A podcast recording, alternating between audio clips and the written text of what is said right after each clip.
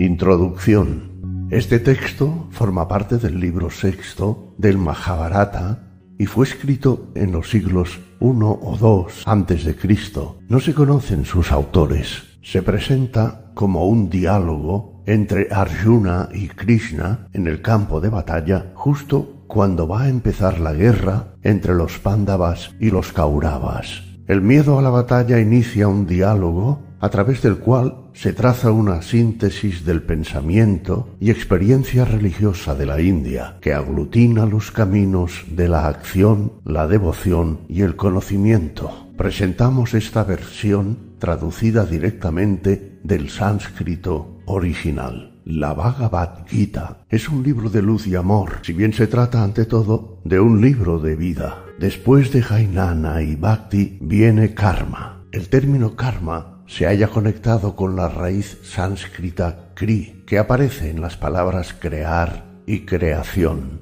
Karma es obra y obra de vida. La palabra karma significa también acción sagrada y se halla conectada con el sacrificio de los Vedas, el ritual de la religión. Este es el sentido con el que ha de entenderse al leer la Gita. Karma, obra o acción, aparece a menudo en la Bhagavad Gita, contrastando con Jainana o contemplación. El ritual externo contrasta con la vida espiritual interior.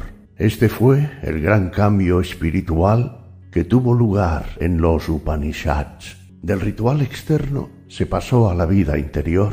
Este contraste también aparece en la Gita, si bien en esta última el término karma ha adquirido ya un sentido mucho más profundo, lo que nos lleva a uno de los conceptos más sublimes del hombre. La grandeza de la Bhagavad Gita es la grandeza del universo, pero al igual que el prodigio de las estrellas del cielo solo se revela en el silencio de la noche, el prodigio de este poema únicamente se revela en el silencio del alma. Puede ser que comencemos a sentir de niños el misterio y el prodigio de este universo. Un día, siendo muy jóvenes, quizás unos cuantos versos de la Gita se abran paso hasta nuestro corazón.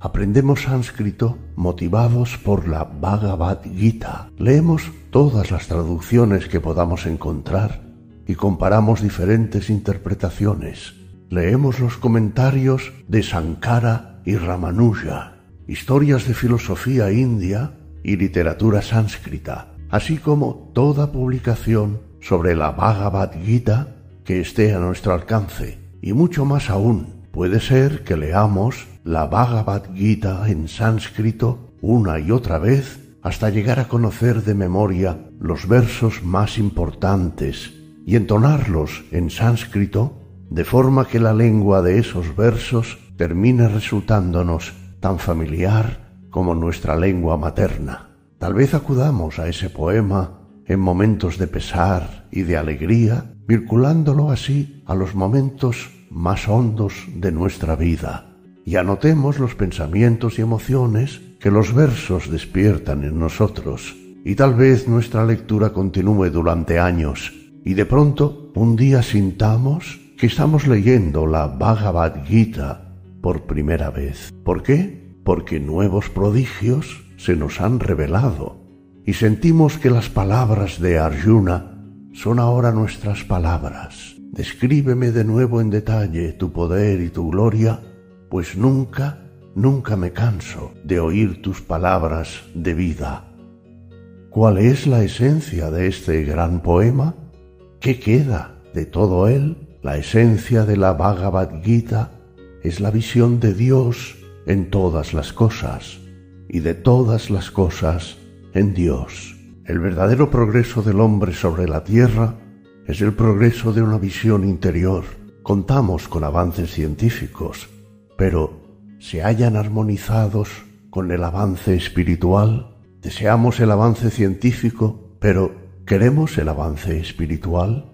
No se trata de tener más o incluso de saber más, sino de vivir más. Y si queremos vivir más, debemos amar más. El amor es el tesoro escondido en un campo, y este campo según la Gita, es nuestra propia alma. Ahí se encuentra el tesoro por el cual el mercader sabio fue y vendió todo cuanto tenía, y contrariamente a la ley de la materia, según la cual dar más representa tener menos, en la ley del amor, cuanto más se da, más se tiene. Las visiones espirituales del hombre se confirman e iluminan entre ellas. Tenemos la grandeza cósmica del hinduismo, las cuestiones morales de Zaratustra, el gozo en la verdad de Buda, la victoria espiritual del jainismo, el amor sencillo del Tao, la sabiduría de Confucio, la poesía Sinto, el Dios único de Israel, el fulgor redentor de la cristiandad, la gloria del Dios del Islam, la armonía de los Ish. Los grandes poemas de las diversas lenguas poseen valores distintos, pero son todos ellos poesía, y las visiones espirituales del hombre proceden todas de una luz. Ellas constituyen las lámparas de fuego que arden a la gloria de Dios. Lo finito en el hombre anhela lo infinito el amor que mueve las estrellas mueve también el corazón del hombre, y una ley de gravitación espiritual conduce su alma hacia el alma del universo. El hombre ve el sol por la luz del sol, y ve el espíritu por la luz de su propio espíritu interior. El fulgor de la belleza eterna brilla sobre este vasto universo, y en momentos de contemplación se puede ver lo eterno en cosas efímeras. Este es el mensaje de los grandes visionarios espirituales, y toda la poesía, el arte y la belleza son sólo una variación infinita de este mensaje. Si leemos las escrituras y los libros sapienciales del mundo, si consideramos las muchas experiencias espirituales registradas en los escritos del pasado, encontramos una única fe espiritual, y esa fe se basa en una visión de la verdad, no por cierto de la verdad de las leyes de la naturaleza descubiertas gradualmente por la mente humana, sino de la verdad de nuestro ser. En la Bhagavad Gita encontramos fe, una fe basada en la visión espiritual. En esta visión encontramos luz. ¿La veremos? Este canto nos llama al amor y a la vida. ¿Lo oiremos? Cada momento de nuestra vida puede ser el comienzo de grandes cosas. Capítulo 1 El desaliento de Arjuna Dice Drita Arrastra En el campo de la verdad, en el campo de batalla de la vida, ¿qué aconteció, Sanjaya? cuando mis hijos y sus guerreros se enfrentaron a los de mi hermano Pandu? Dice Sanjaya, cuando tu hijo Duryodhana vio los ejércitos de los hijos de Pandu, se fue hacia su maestro en el arte de la guerra y le dirigió estas palabras. Contempla, oh Acharya, el vasto ejército de los Pándavas dispuesto en orden de batalla por el hijo de Drupada, tu propio alumno aventajado. Se divisan guerreros heroicos y potentes arqueros, tan grandes que igualan en batalla a Bhima y Arjuna. Son Yuyudana y Virata y el rey Drupada de gran carro, y Drista Ketu de firme estandarte, y Chequitana, rey de los Chedis, también se divisa al heroico rey de Casi y a Purujit, conquistador, y a su hermano Kuntiboja y a Seibia, preeminente entre los hombres, a Yudameniu el aguerrido y a Uyamaujas victorioso, a Subhadra, hijo de Arjuna, y a los cinco príncipes de la reina Draupadi. Contémplalos a todos en sus carros de guerra, mas escucha seguidamente los nombres de nuestros guerreros más esforzados, comandantes de mi ejército. Los traeré a tu memoria. estás tú mismo, mi maestro en la guerra, y también Bhishma, sabio y anciano, está Karna, hermanastro y enemigo de Arjuna, y Kripa, vencedor de batallas. Está tu propio hijo, Asvatama, y también mi hermano Vikarna. Está Saumadati, rey de los Vaikas, y muchos otros bravos guerreros dispuestos a entregar su vida por mí, todos pertrechados con múltiple armamento, todos maestros en el arte de la guerra, mas son limitadas nuestras fuerzas que comanda Bhisma. Incontables parecen, sin embargo, los ejércitos liderados por Bhima. Apostaos, pues, todos a pie firme en la línea de batalla. Defendamos a nuestro caudillo Bhisma. Y he aquí que Bhisma, anciano y glorioso guerrero de los Kurus, para alentar a Duryodhana, lanzó su grito de guerra o al rugido de león e hizo resonar su concha en la distancia. Al punto, un redoble de tambores de guerra se unió al estruendo sobrecogedor de timbales y trompetas, y el estrépito de trompas y conchas llenó el cielo de un rugido pavoroso. A aquel desafío respondieron Krishna, el Mandava, y Arjuna, hijo de Pandú, de pie en glorioso carro de blancos caballos, haciendo resonar también sus divinas conchas. Krishna, señor del alma, tocó su concha Panchayanya. Arjuna, conquistador de tesoros, hizo sonar su propia Devadatta. Su hermano Bhima, de tremendas proezas, tocó su gran concha Paundra. El mayor de los hermanos, Yudhishthira, hizo sonar a Ananta Vijaya. Nakula y Sayadeva tocaron a Sugosha y Manipuspaka, y el rey de Kasi, de potente arco, y Sikandi, de gran carro, Drishta Diumna y Virata, y el invicto Satyaki, y el rey Drupada, y los hijos de su hermana Draupadi, y Subhadra, bravo hijo de Arjuna, desde todas partes hicieron sonar también sus conchas de guerra. Ante tan pavoroso estruendo retumbaron cielos y tierra, haciendo con ello temblar los corazones de Duryodhana y sus guerreros. Entonces Arjuna, cuyo estandarte portaba el símbolo del mono, contempló a Duryodhana y sus guerreros dispuestos en línea de batalla y viendo ya volar los proyectiles, tomó su arco, y así habló a Krishna.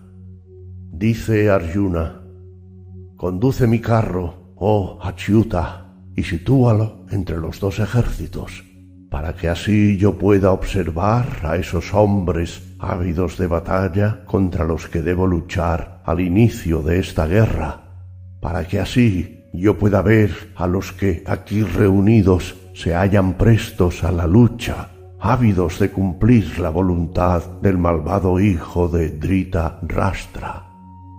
Dice Sanjaya, cuando Krishna hubo oído las palabras de Arjuna, condujo su carro glorioso y lo colocó entre ambos ejércitos, y puesto enfrente de Bhisma, Drona y otros reales gobernantes, dijo, Contempla, oh Arjuna, los ejércitos de los curos aquí reunidos en este campo de batalla. Vio entonces Arjuna ante sí en ambos ejércitos a padres, abuelos, hijos y nietos, suegros, tíos, maestros. Cuando veo, oh Krishna, a todos mis parientes venidos aquí a este campo de batalla, hermanos, compañeros y amigos, al ver a Arjuna sus parientes enfrentados en ambas líneas de batalla, sintióse sobrecogido por el pesar y la desesperación, y así habló con el corazón afligido. Dice Arjuna, la vida abandona mis miembros flanqueantes y mi boca se deseca. Un temblor se apodera de mi cuerpo y los cabellos se me erizan de pavor mi gran arco Gandiva se resbala de mi puño y arde mi piel. No logro mantenerme en pie, pues mi mente da vueltas y se tambalea. Veo funestos auspicios, oh Keshava, y no presagio gloria alguna si mato a mis propios parientes en el sacrificio de la batalla, pues no albergo deseos de victoria, oh Krishna, ni ambiciono el reino de los placeres. ¿Cómo querer un reino, oh Govinda, sus placeres o aún la vida, cuando aquellos para quienes deseamos gozar el reino y los placeres de vivir se hallan en este campo de batalla, renunciando a su vida y a sus riquezas? Ante nosotros, en el campo de batalla, hay instructores, padres e hijos, nietos, abuelos, cuñados, tíos y suegros, a los cuales no estoy dispuesto a matar ni aun a riesgo de ser muerto, ni aun tratándose del reino de los tres mundos lo haría. Oh, Madhusudana, cuanto menos por un reino terrenal. Si ejecutamos a estos hombres malvados, la misma maldad caerá sobre nosotros. ¿Qué gozo hallaremos, pues, en su muerte, oh incitador de almas? No puedo, pues, matar a mis propios parientes, hijos del rey Dhritarashtra, hermano de mi propio padre. ¿De qué felicidad disfrutaremos nunca, oh Madhava, si matamos en batalla a nuestra propia sangre? Aunque ellos en sus mentes dominadas por la codicia, no vean mal alguno en la destrucción de una familia, ni pecado alguno en traicionar a los amigos.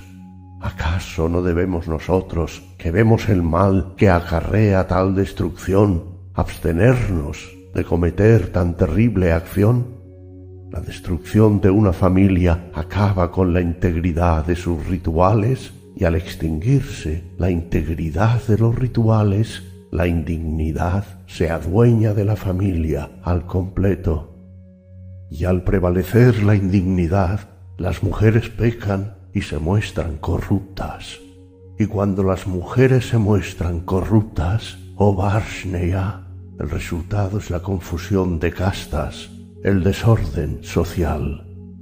Es al infierno a donde este desorden conduce, tanto para la familia como para los causantes de su destrucción, y los espíritus de los ancestros sufren y padecen al verse privados de sus ofrendas rituales. Esas malas acciones de quienes arruinan una familia, causantes de tal desorden social, destruyen la integridad del nacimiento y la integridad de los ritos ancestrales. ¿Acaso no hemos oído decir que el infierno aguarda a aquellos cuyos ritos familiares pierden su integridad? Oh día aciago, qué espíritu maligno dirigía nuestras mentes cuando por causa de un reino terrenal vinimos a este campo de batalla dispuestos a matar a nuestra propia gente cuanto más me valiera que los hijos de Drita Rastra, empuñando armas, me hallaran inerme, sin oponer resistencia, y me dieran muerte en el fragor de la batalla. Dice Sanjaya, así habló Arjuna en el campo de batalla, y dejando caer arco y flechas, desplomóse dentro de su carro, el ánimo abrumado por el dolor y la desesperación.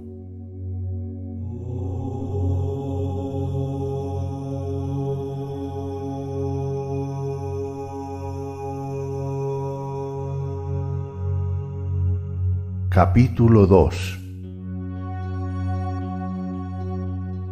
Mundo, ilusión y muerte.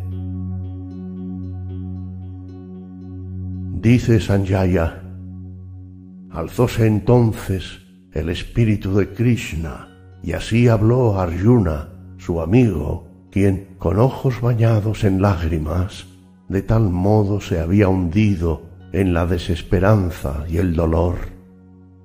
Dice Krishna, ¿a qué viene este abatimiento exámine oh Arjuna, en esta hora, la hora de la verdad?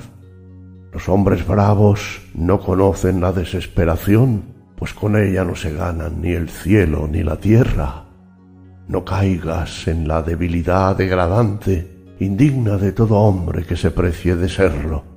Desecha ese innoble desánimo, oh parda, y álzate cual fuego que arrasa cuanto haya a su paso. Dice Arjuna, debo veneración a Bhishma y Drona, oh Madhusudana. ¿Acaso he de matar con mis flechas al hermano de mi abuelo, el gran Bhishma? Serán en la batalla mis flechas las que acaben con la vida de Drona, mi instructor. ¿Acaso he de matar a mis propios maestros, quienes, si bien codiciosos de mi reino, son no obstante mis instructores sagrados?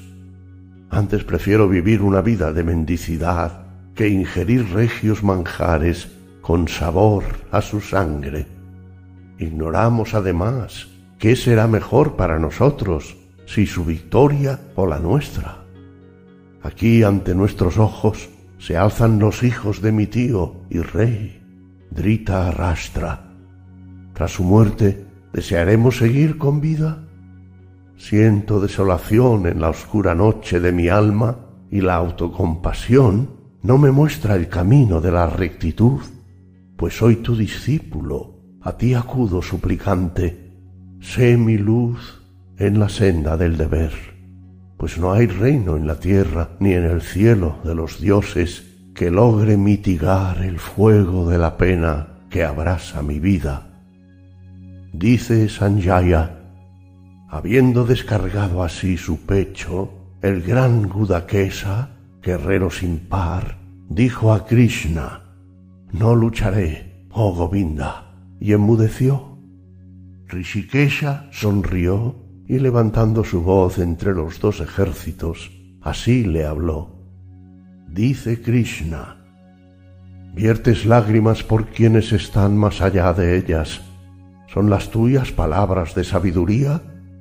Los sabios no lloran por los muertos ni por los vivos, ya que vida y muerte son pasajeras.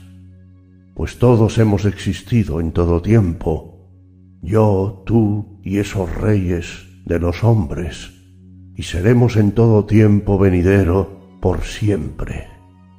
Al igual que el alma encarnada pasa por la infancia, la juventud y la senectud, así también el espíritu pasa a un nuevo cuerpo. El hombre sabio no duda de que esto es así. Del mundo de los sentidos proceden, oh hijo de Kunti, el calor y el frío, el placer y el dolor van y vienen, son pasajeros. Aprende a remontarlos, oh descendiente de Bharata.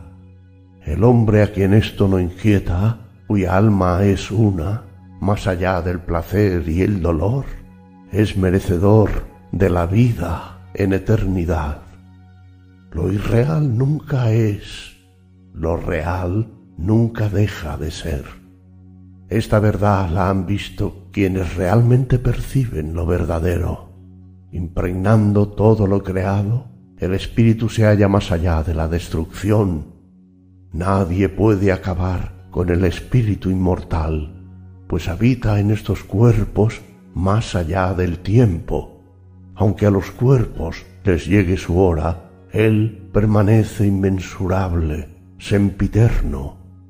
Así pues, Sigue adelante, oh Bharata, con tu lucha. Quien piensa que mata y quien piensa que es matado no conoce cómo actúa la verdad. Lo eterno en el hombre no puede matar, lo eterno en el hombre no puede morir. Jamás nace, jamás muere, está en la eternidad, existe por siempre ingenerado y eterno, más allá del tiempo pasado o venidero, no sucumbe cuando el cuerpo perece. Cuando un hombre se sabe no creado, perdurable, inmutable y más allá de toda destrucción, ¿cómo va a matar a otro hombre o ser causa de que alguien muera? Como la persona que deja a un lado los vestidos usados y se atavía con otros nuevos, así el espíritu deja a un lado su cuerpo mortal para revestirse de uno nuevo. Las armas no hieren al espíritu y el fuego no puede quemarlo, ni las aguas lo mojan, ni los vientos lo resecan. Más allá del poder de la espada y el fuego, más allá del poder de las aguas y los vientos, el espíritu es eterno, omnipresente, invariable e inmutable, siempre uno. Muéstrase invisible al ojo humano más allá del pensamiento y el cambio.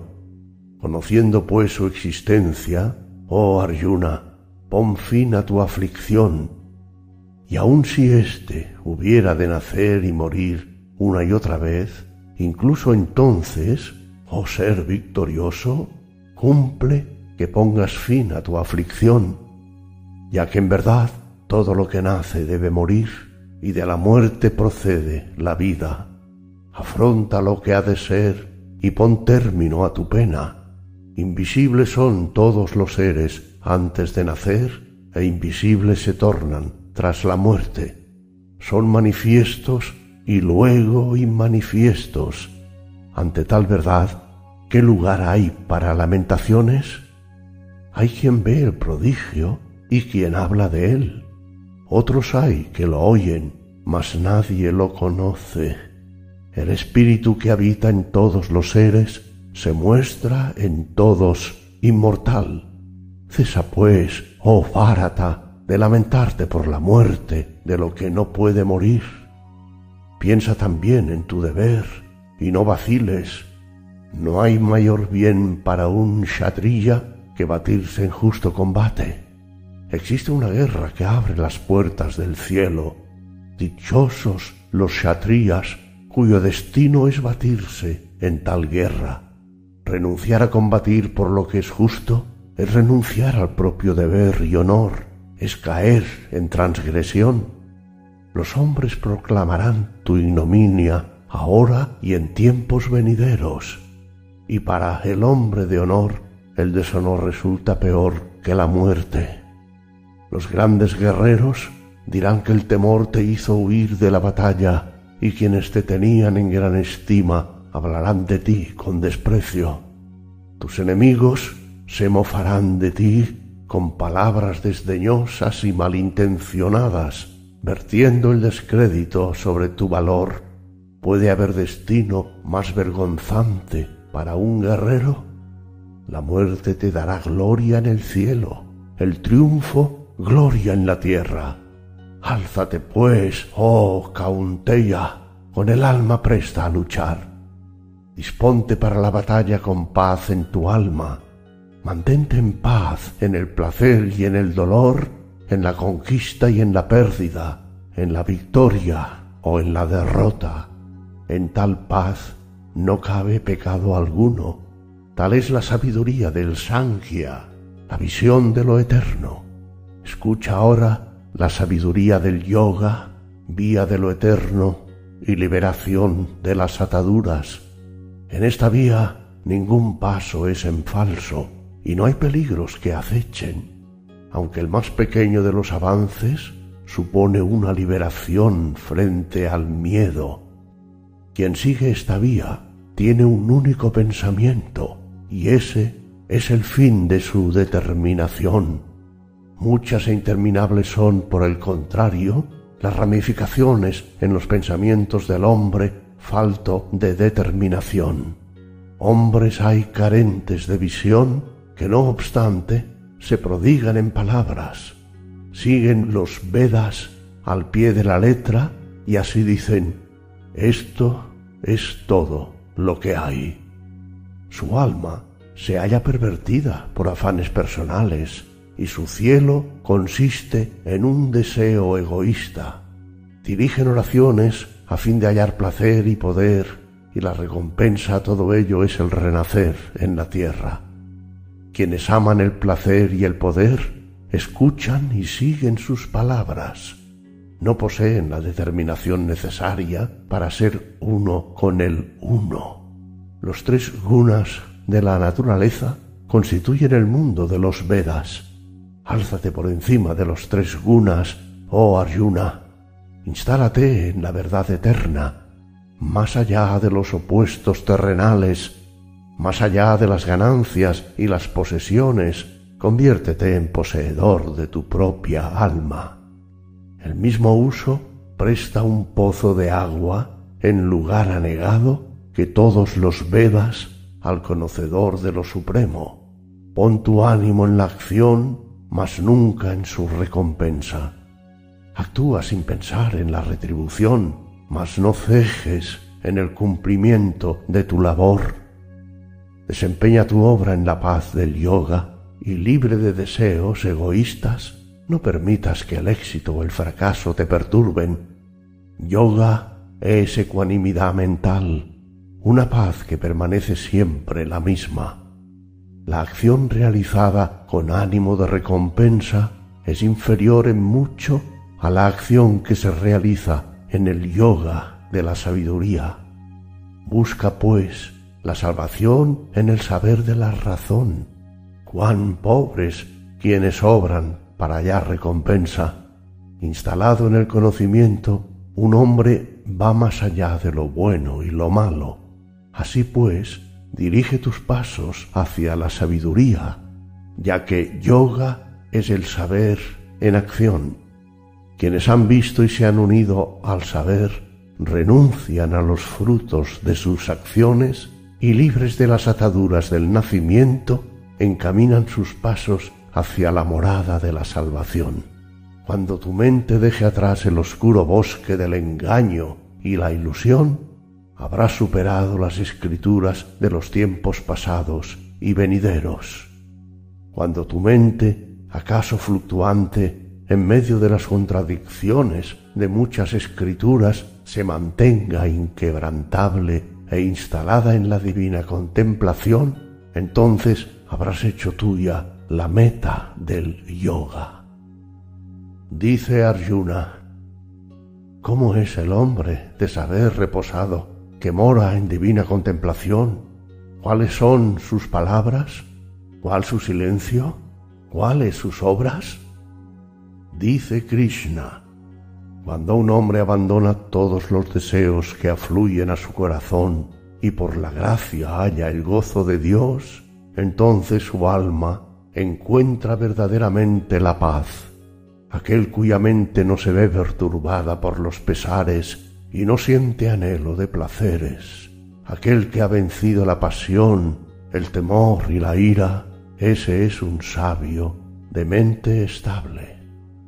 Aquel que en todo lugar se halla libre de ataduras, que no experimenta ni regocijo ni pesar cuando la fortuna le sonríe o le da la espalda, ese posee una sabiduría serena, y cuando en recogimiento cual tortuga que repliega sus miembros, repliega sus sentidos de la atracción que ejercen los placeres, entonces la suya es una sabiduría serena. Los placeres de los sentidos, mas no así los deseos, desaparecen del alma austera, e incluso los deseos desaparecen cuando el alma ha contemplado lo supremo la inquieta violencia de los sentidos arrastra impetuosa incluso la mente del sabio que se esfuerza por alcanzar la perfección. Debe, pues, reunirlos en la armonía del recuerdo y sentándose en unión y devoción, dejar que su alma encuentre el reposo en mí. Pues cuando los sentidos se hallan en armonía, la suya es una sabiduría serena. Cuando un hombre habita en los placeres de los sentidos, surge en él la atracción por estos. De la atracción surge el deseo, el ansia de posesión, y ésta conduce a la pasión, a la ira. De la pasión procede la confusión mental, y de ésta la pérdida de la memoria, el olvido del deber. De dicha pérdida resulta la ruina de la razón y la ruina de la razón conduce al hombre a la destrucción. Mas el alma, que moviéndose en el mundo de los sentidos, mantiene no obstante sus sentidos en armonía, libres de atracción y aversión, esa encuentra el descanso en la quietud. En tal quietud se disipa la carga de los pesares, pues cuando el corazón halla la quietud, también la sabiduría encuentra la paz. No existe sabiduría para el hombre sin armonía, y sin armonía no hay contemplación. Sin contemplación no puede haber paz, y sin paz puede acaso haber dicha pues cuando la mente se ata a una pasión de los volátiles sentidos, dicha pasión arrastra consigo a la sabiduría del hombre, al igual que el viento arrastra una embarcación sobre las olas. Así pues, el hombre que en recogimiento retira sus sentidos de los placeres de los sentidos, posee una sabiduría serena en medio de la noche oscura de todos los seres, despierta a la luz el hombre sosegado. Y lo que para los otros seres es día, para el sabio que ve es noche. Y como el océano, que aun recogiendo todas las aguas, no por ello se desborda, así también el sabio siente deseos, mas es siempre uno en su paz infinita pues aquel que abandona todo deseo y renuncia a todo orgullo de posesión e importancia personal, alcanza la meta de la paz suprema. Esto es lo eterno en el hombre. Oh parta, una vez alcanzado, toda ilusión se desvanece. Aún en la última hora de su vida sobre la tierra, el hombre puede alcanzar el nirvana de Brahman, puede hallar paz en la paz de Dios.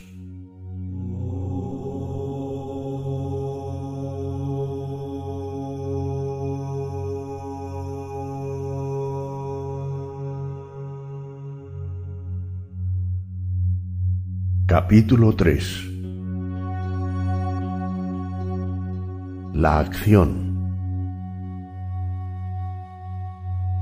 Dice Arjuna si estimas que la visión es más grande que la acción, ¿por qué me impones la terrible acción de la guerra? Mi mente se encuentra confusa, porque en tus palabras hallo contradicciones. Dime, pues, con toda certeza, cuál es la vía por la cual accederé al Supremo. Dice Krishna, Oh príncipe sin pecado en este mundo, Dos son las sendas de la perfección, como te he indicado con anterioridad. Jainana Yoga, la vía de la sabiduría de los Sankyas, y Karma Yoga, la vía de la acción de los yogis. No es absteniéndose de actuar como un hombre logra liberarse de la acción, ni mediante el renunciamiento que consigue la suprema perfección pues ni por un instante puede el hombre estar sin acción. Todo hombre se ve impelido sin remedio a la acción por las fuerzas nacidas de la naturaleza.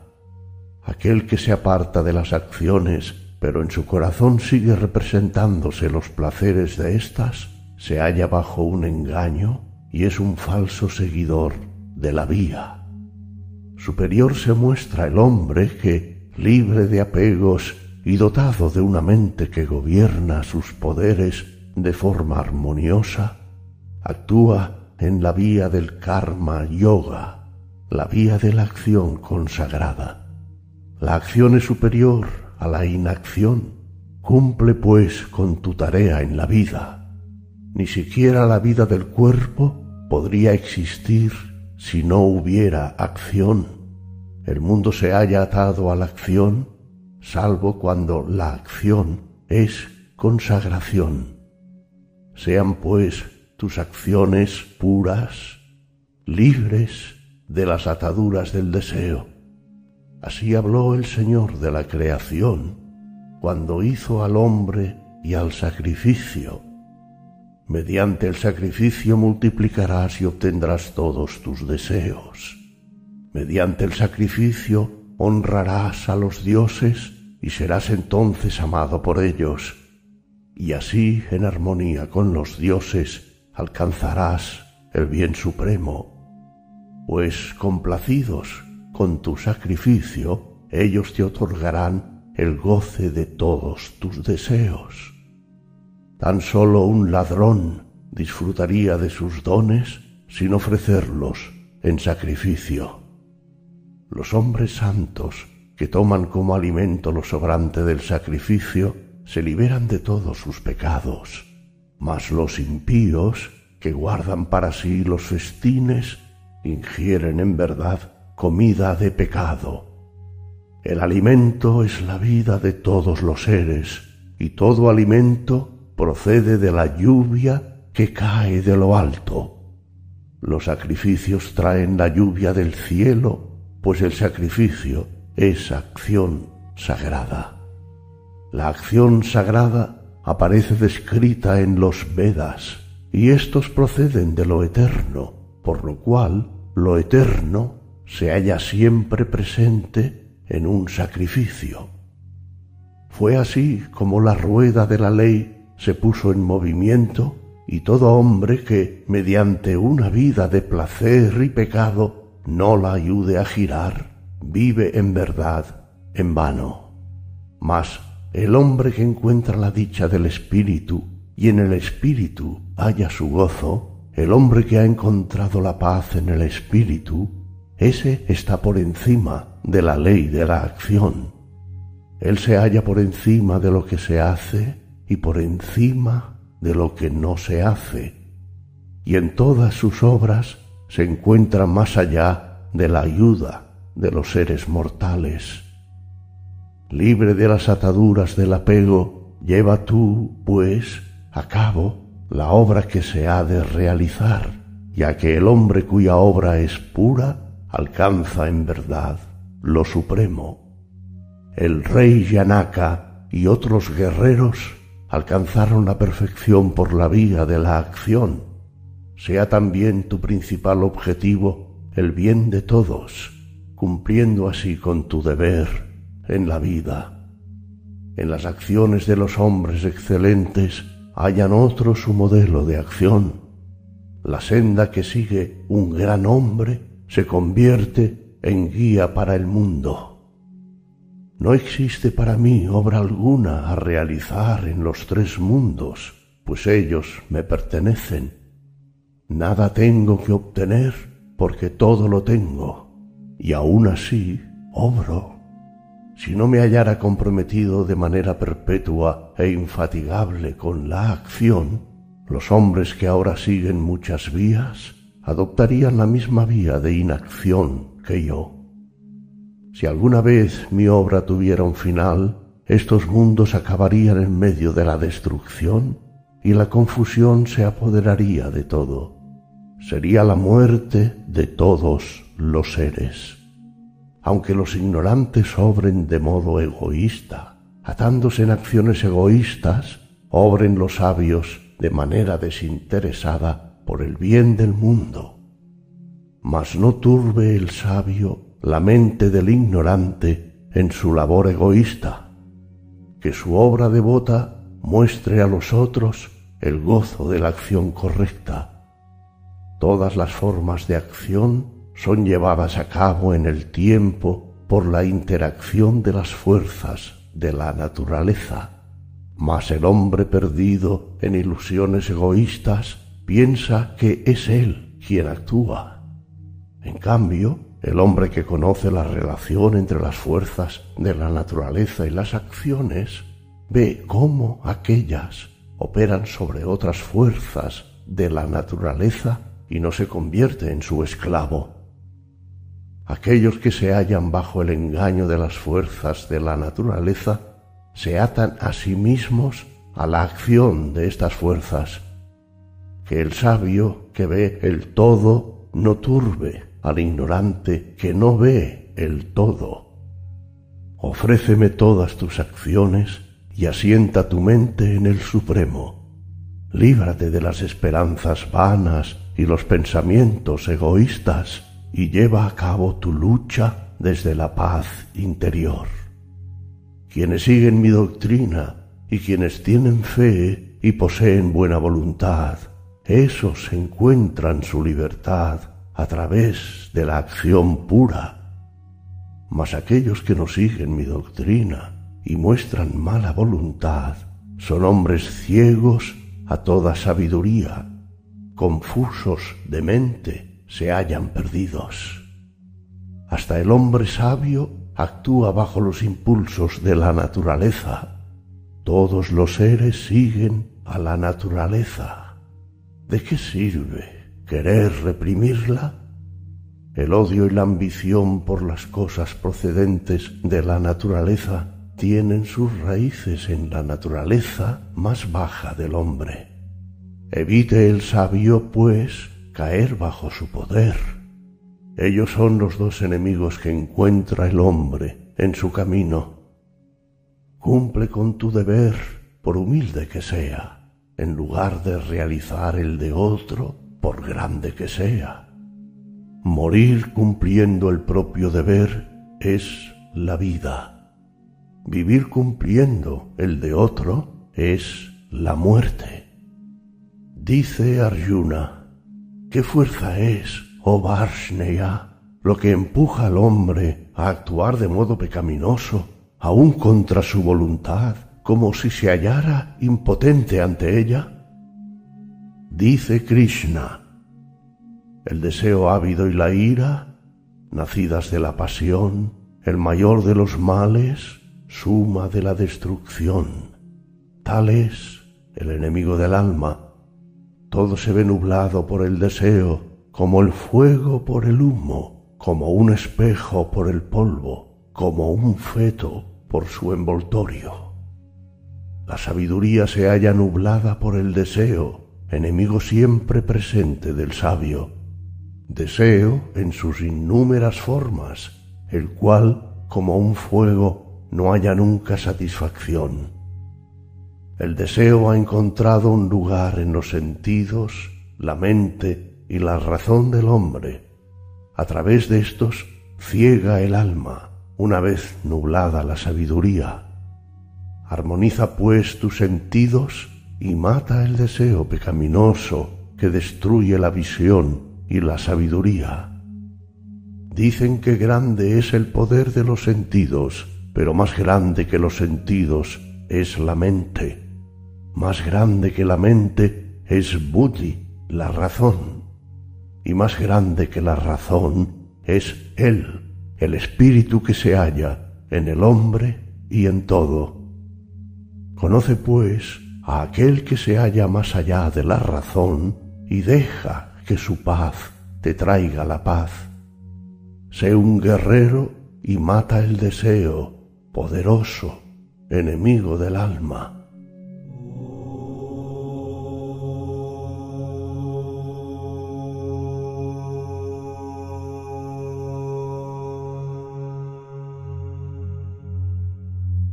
Capítulo 4 La sabiduría Dice Krishna, revelé este yoga imperecedero a Vivasvan, el sol, padre de la luz. Él a su vez se lo reveló a Manu, su hijo, padre del hombre, y Manu lo enseñó a su hijo, el rey Ixbaku.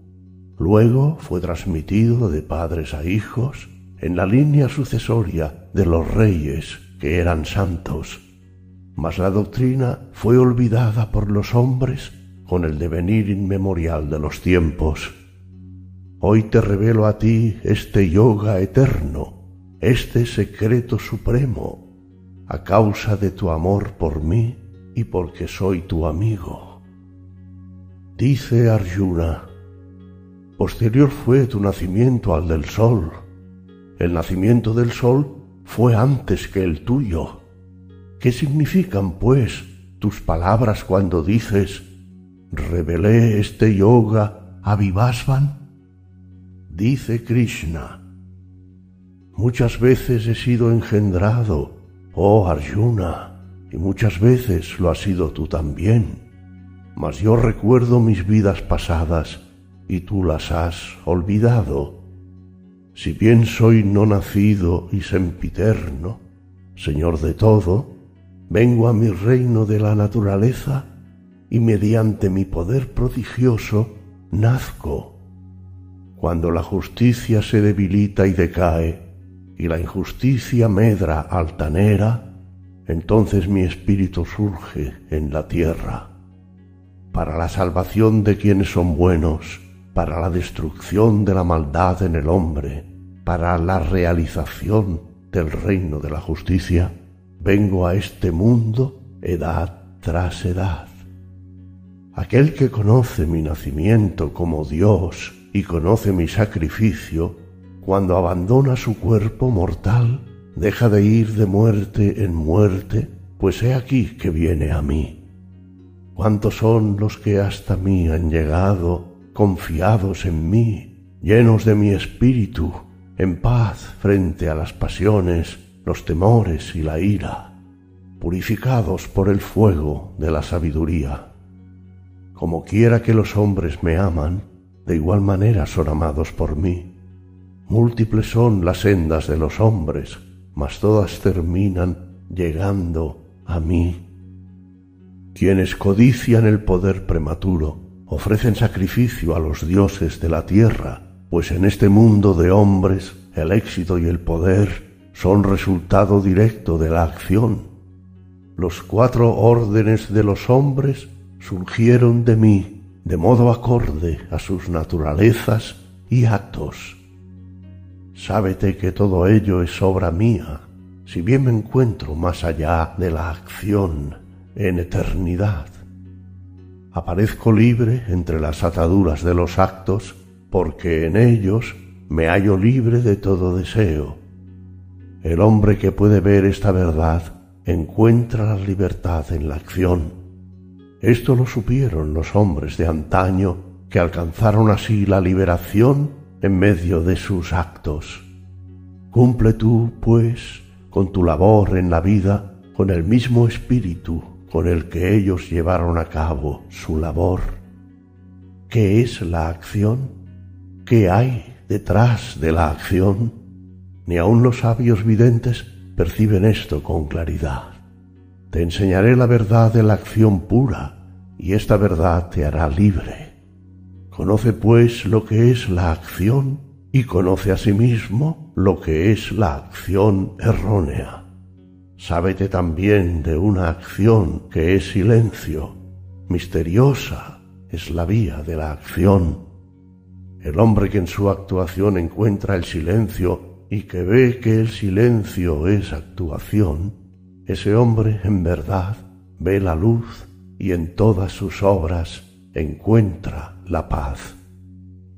Aquel cuyas empresas se hallan libres del deseo ansioso el pensamiento caprichoso, cuya actuación se vuelve pura en el fuego de la sabiduría, es llamado sabio por quienes ven.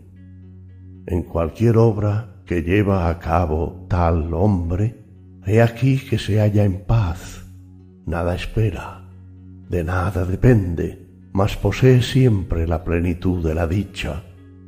Carece de vanos deseos, es el dueño de su alma, entrega cuanto tiene, es sólo su cuerpo el que actúa. Tal hombre se halla libre de pecado. Se muestra contento con lo que Dios le da y ha superado estos dos contrarios.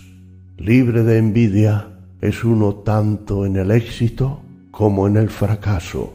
Sus acciones no le atan. Ha alcanzado la liberación, se halla libre de toda atadura. Su mente ha encontrado la paz en la sabiduría y su actuación es un sacrificio santo. Pura es la acción de tal hombre. Quien en todas sus acciones ve a Dios, en verdad va a Dios. Dios es su adoración, Dios es su ofrenda, ofrecida por Dios en el fuego de Dios. Hay yogis cuyo sacrificio es una ofrenda a los dioses. Otros, sin embargo, ofrecen como sacrificio su propia alma en el fuego de Dios. Hay quienes abandonan sus sentidos en oscuridad al fuego de una armonía interior. Otros hay que abandonan su luz externa al fuego de los sentidos. Otros ofrecen su aliento vital y los poderes de la vida al fuego de una unión interior iluminada por el resplandor de la visión. Y otros, fieles a votos austeros, ofrecen sus riquezas como sacrificio, o su penitencia, o su práctica de yoga, o sus estudios sagrados, o su conocimiento. Algunos entregan su aspiración al flujo de aire entrante y la inspiración al aliento exhalado. Su objetivo es pranayama, la armonía de la respiración, y el flujo de su respiración se halla en paz. En tanto, otros, por la práctica de la abstinencia, ofrecen su vida a la vida. Todos ellos saben lo que es el sacrificio y mediante el sacrificio purifican sus pecados. Ni este mundo ni el mundo venidero son para quien no realiza sacrificio alguno, mas quienes disfrutan de los restos del sacrificio van a Brahman. Son así pues múltiples las formas de sacrificio de los hombres y múltiples las formas en las que van a Brahman. Aprende que todo sacrificio es acción sagrada y sabiendo esto serás libre. No obstante, mayor que cualquier sacrificio terrenal es el sacrificio de la sabiduría sagrada, pues he aquí que la sabiduría constituye el fin de toda acción sagrada. Quienes han visto por sí mismo la verdad pueden ser tus maestros de sabiduría. Pregúntales, inclínate ante ellos, sírveles. Oh hijo de Pandú, una vez seas poseedor de la sabiduría, nunca más te hallarás confuso, pues verás todas las cosas en tu corazón y verás tu corazón instalado en mí y aunque fueras el mayor de los pecadores, con la ayuda del esquife de la sabiduría cruzarías el mar del mal. Como el fuego ardiente reduce a cenizas todo su combustible, así el fuego de la sabiduría eterna reduce a cenizas todas las obras. Porque nada hay que nos haga más puros en esta tierra que la sabiduría el hombre que vive en la armonía del ser descubre esta verdad en su alma. Aquel que tiene fe tiene sabiduría. Quien vive en la armonía del ser, cuya fe es su vida, y encuentra la sabiduría, pronto halla la paz suprema. Mas aquel que no tiene fe ni sabiduría, cuya alma se halla envuelta en dudas, está perdido pues ni este mundo, ni el mundo venidero, ni la dicha son nunca para el hombre envuelto en dudas. Quien vuelve puras sus obras mediante el yoga, quien vigila su alma, quien mediante la sabiduría destruye sus dudas, se halla libre de las ataduras de la acción egoísta. Arranca así pues con la espada de la sabiduría la duda nacida de la ignorancia que habita en tu corazón. Sé uno en la armonía del ser, en yoga, y álzate, oh Bharata.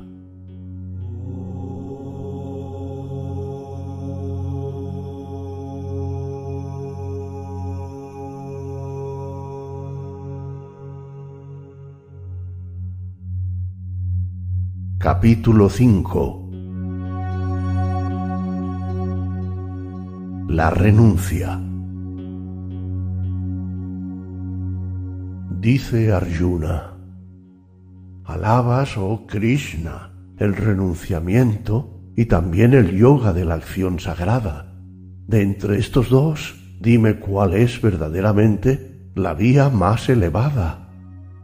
Dice Krishna, tanto el renunciamiento como la acción sagrada constituyen una vía hacia lo supremo. No obstante, mejor que la entrega de la acción es el yoga de la acción sagrada. Sábete que un hombre que renuncia de verdad es aquel que ni ansía ni odia, pues quien está por encima de los dos contrarios pronto encuentra su liberación.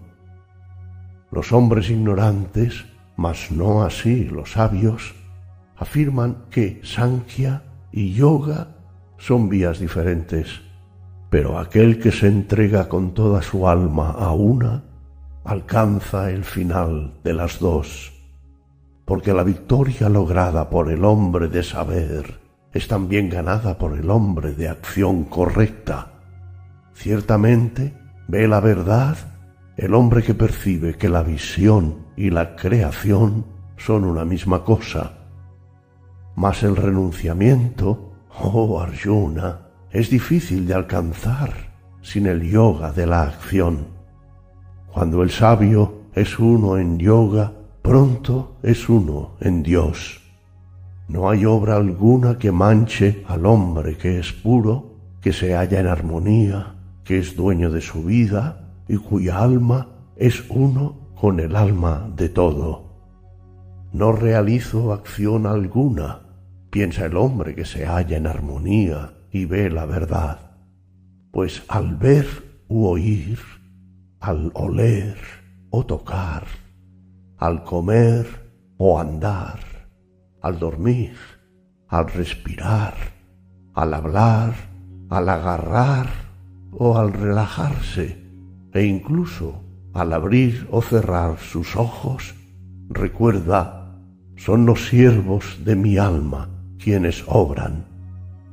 Ofrece todos tus actos a Dios, destierra todas las ataduras egoístas y lleva a cabo tus actos. Ningún pecado puede mancharte, al igual que las aguas no manchan la hoja del loto. El yogi actúa con vistas a la purificación del alma. Destierra el apego egoísta y así son únicamente su cuerpo o sus sentidos o su mente o su razón los que actúan.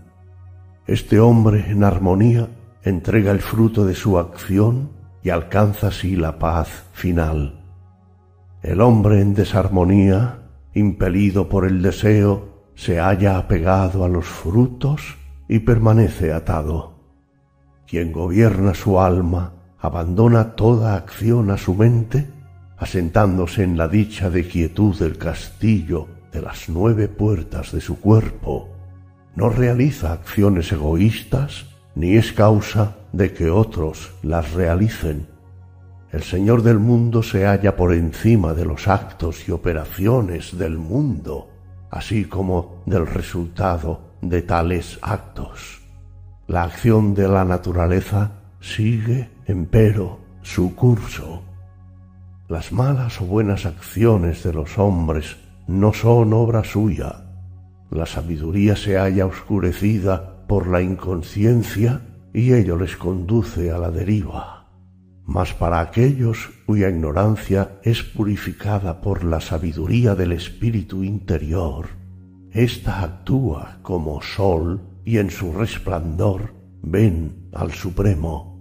Con su pensamiento en él y siendo uno con él, moran en él y él es el final de su viaje. Alcanzan la tierra de no retorno porque su sabiduría los ha purificado del pecado, contemplan con el mismo espíritu ecuánime y amoroso a un Brahmin docto y santo que a una vaca, a un elefante, a un perro o incluso al hombre que se alimenta de perros.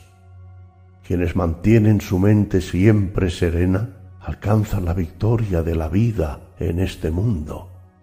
Dios es puro y siempre uno, y ellos son uno en Dios. El hombre que ve a Brahman habita en Brahman. Su razón se muestra firme, despejada de toda ilusión. Cuando surge el placer, éste no le afecta, ni se agita cuando llega el dolor. No se ve atado por los objetos externos y se halla contento en su interior.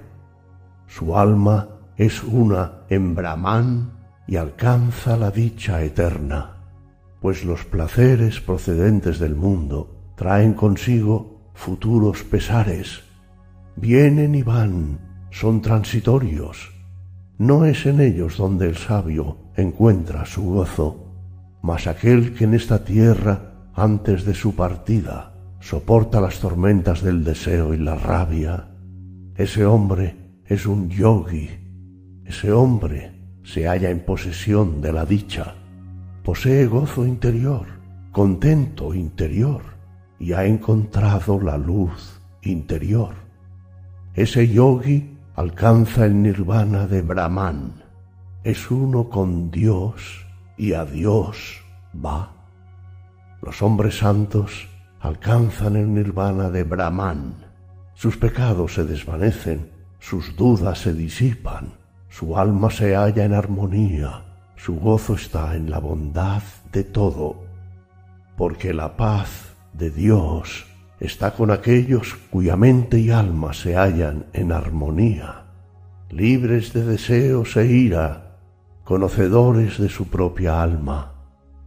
Cuando el sabio del silencio el muní cierra las puertas de su alma y asentando su mirada interior entre las cejas, mantiene en paz y estable el flujo y reflujo de su respiración y así, con la vida, la mente y la razón en armonía, disipados el deseo, el temor y la ira, acalla su alma ante la liberación final en verdad ha alcanzado la liberación definitiva.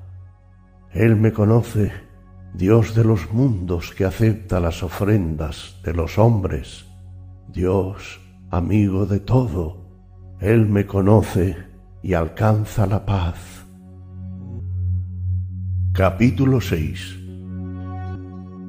La meditación Dice Krishna, aquel que actúa no por una recompensa terrenal, sino cumpliendo con la acción que ha de realizarse, ese es un sannyasi, un yogi, y no aquel que no enciende el fuego sagrado ni ofrece sacrificio santo, porque el sannyasi que renuncia es también el yogi de la acción santa, y ningún hombre puede ser un yogi si antes no abandona su voluntad terrena. Cuando el sabio escala las cumbres del yoga, sigue la senda de la acción, mas cuando finalmente alcanza las cumbres del yoga, se halla en la tierra de la paz. Y alcanza las cumbres del yoga cuando abandona su voluntad terrena, cuando no se haya atado por la acción de sus sentidos ni tampoco por sus obras en la tierra. Álzate pues, y con ayuda de tu espíritu, eleva tu alma. No permitas que decaiga, pues tu alma puede ser tu amiga, pero también tu enemiga.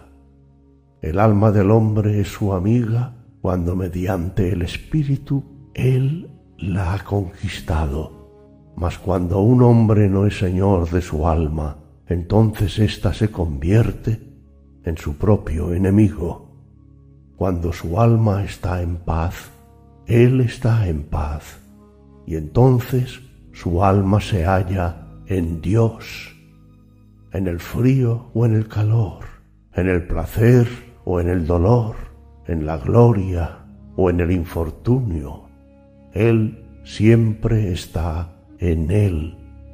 Cuando, dichoso con la visión y la sabiduría, el sabio es dueño de su propia vida interior, su alma sublime establecida en lo alto, entonces es llamado yogi en armonía. Para él, el oro, las piedras o la tierra son una misma cosa. Él se ha elevado a las alturas de su alma y en paz contempla a sus familiares, compañeros y amigos, a los imparciales o indiferentes o a quienes le odian. A todos ellos los ve con la misma paz interior. Cultive el yogi día tras día la armonía del alma, en lugar apartado, en profunda soledad, dueño de su mente, sin esperar nada, sin desear nada. Encuentre un lugar puro y un asiento estable, ni muy alto ni muy bajo, cubierto con hierba sagrada, una piel y una tela por encima. Acomódese en ese asiento y practique yoga para la purificación del alma. Con la vida de su cuerpo y mente en paz, su alma en silencio ante el uno. Con el cuerpo, la cabeza y el cuello erguidos, instalados rectos e inmóviles, la mirada interior no inquieta, sino asentada y fija entre las cejas, con el alma en paz, desterrado todo temor, afianzado en su voto de santidad, permanezca con la mente en armonía y su alma dirigida a mí, su Dios supremo. El yogi que, dueño de su mente, ora de continuo en tal armonía del alma, obtiene la paz del nirvana, la paz suprema que se halla en mí. El yoga es armonía, no es para quien come en exceso ni para quien come poco, tampoco para el que duerme poco ni para quien duerme en demasía. Armonía en la comida y el descanso, en el sueño y en la vigilia, perfección en todo cuanto uno hace. Ese es el yoga que proporciona la paz frente al dolor. Cuando la mente del yogi se halla en armonía y encuentra el reposo en el espíritu que reside en su interior, alejados todos los deseos inquietantes, entonces él es un yukta, uno en Dios. Entonces su alma es una lámpara cuya luz es firme, pues arde al abrigo de todo viento. Cuando la mente se asienta en la quietud de la oración del yoga y por la gracia del Espíritu, ve el Espíritu y en él haya plenitud. Entonces el devoto conoce el gozo de la eternidad, una visión percibida por la razón mucho más allá de lo que los sentidos puedan percibir. Allí dentro mora y no se aparta de la verdad. Ha encontrado el gozo y la verdad, una visión para él suprema. Allí dentro se halla firme. El mayor de los dolores no le afecta. En esta unión del yoga hay libertad una liberación frente a la opresión del dolor.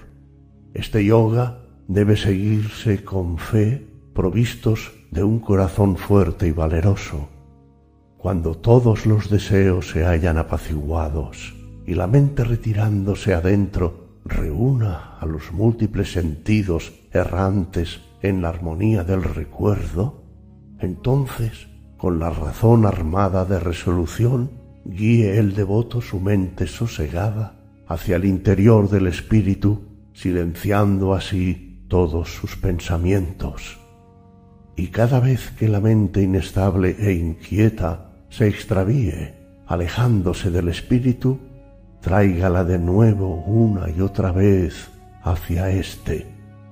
Es así como la dicha suprema adviene al yogi cuyo corazón es firme cuyas pasiones han sido apaciguadas, que se halla limpio de pecado y es uno con Brahman, con Dios. El yogi que, limpio de pecado, ora en todo momento en esta armonía del alma, pronto siente el gozo de la eternidad, la dicha infinita de la unión con Dios. Él se ve a sí mismo en el corazón de todos los seres y a todos los seres en su corazón. Esa es la visión que de la armonía tiene el yogi, una visión que siempre una. Y cuando me ve en todo y todo lo ve en mí, entonces nunca le abandono y él nunca me abandona. Aquel que en esta unidad de amor me ama en todo cuanto ve, doquiera que viva, en verdad ese hombre vive en mí. Y el más grande de los yogis es aquel cuya visión es siempre una, cuando el placer y el dolor de los otros es su propio placer y dolor. Dice Arjuna, me has hablado, oh Madhusudana, de un yoga en constante unidad, de una comunión que siempre una, mas la mente es inconstante. No logro hallar descanso en medio de su agitación. La mente, oh Krishna, es inquieta, impetuosa, obstinada, difícil de domar. Llegar a dominar la mente se antoja tan difícil como lograr someter a los vientos procelosos. Dice Krishna, cierto es, oh hijo de Kunti, que la mente es inquieta y en verdad difícil de adiestrar. No obstante, mediante la práctica en la liberación frente a las pasiones, sin duda, la mente puede domarse. Cuando la mente no se halla armonizada, esta comunión divina es difícil de alcanzar, pero el hombre cuya mente se halla en armonía, si es sabio y esforzado, la alcanza. Dice Arjuna, y si un hombre se esfuerza y fracasa en alcanzar el objetivo del yoga, pues su mente no está en yoga, y aún así ese hombre tiene fe, ¿cuál es su final, oh Krishna? ¿Acaso alejado de la tierra y el cielo, errante entre los vientos sin rumbo, se desvanece como una nube en el aire, no habiendo hallado la senda de Dios? Ilumina mi oscuridad, oh Krishna, sé para mí una luz, pues ¿quién sino tú puede disipar esta duda?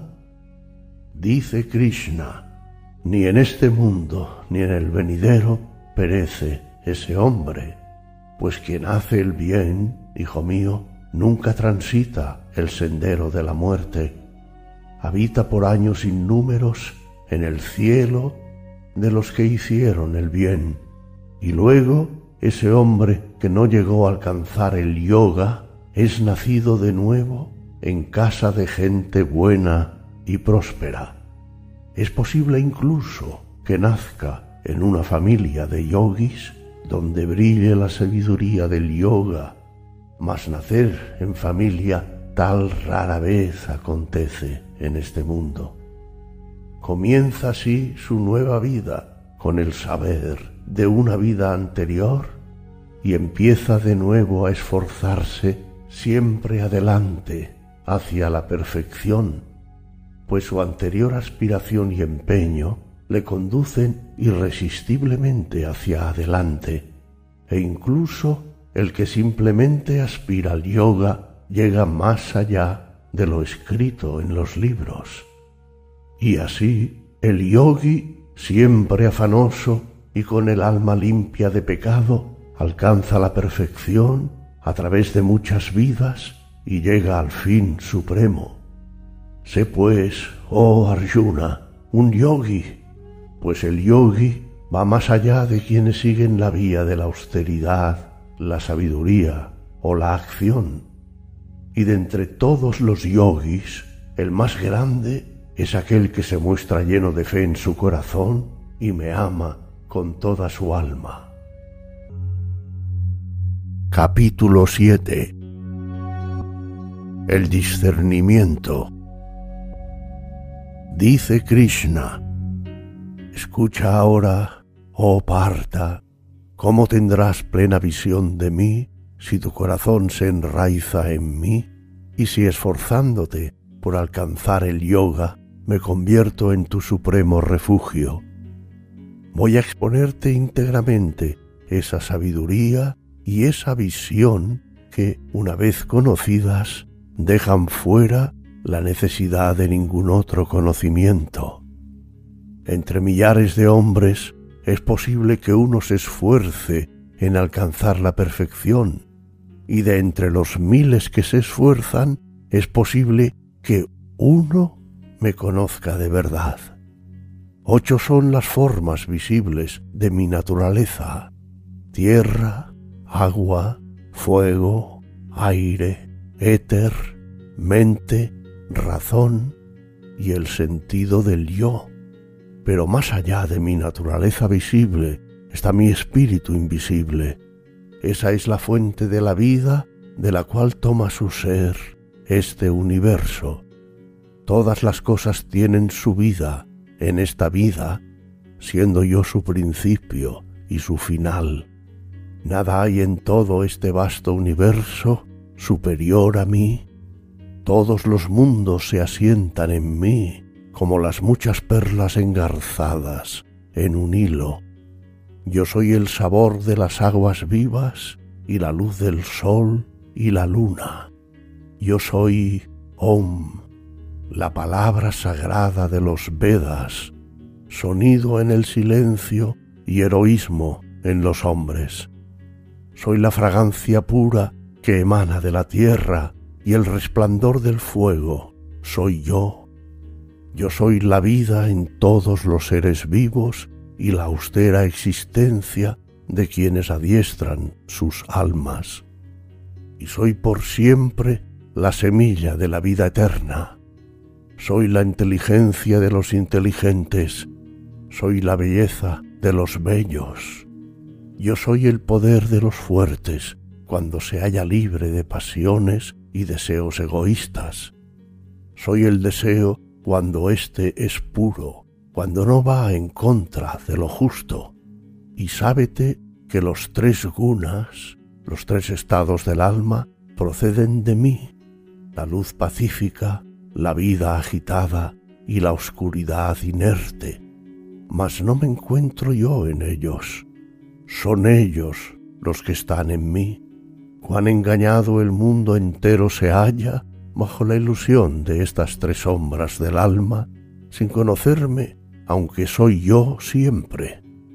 Difícil resulta de atravesar mi misteriosa nube de apariencia, mas aquellos que de verdad vienen a mí traspasan el mundo de las sombras. No me buscan, empero, los hombres que hacen el mal, su alma se halla oscurecida por la ilusión, su visión está velada por la nube de la apariencia, su corazón ha escogido la senda del mal. Cuatro son, oh Arjuna, los tipos de hombres que son buenos y los cuatro me aman. El hombre de dolores, el que busca el conocimiento, el que persigue algo valioso y el hombre de visión. De todos ellos, el más grande es el hombre de visión que siempre es uno y que ama el uno. Pues yo amo al hombre de visión y el hombre de visión me ama a mí.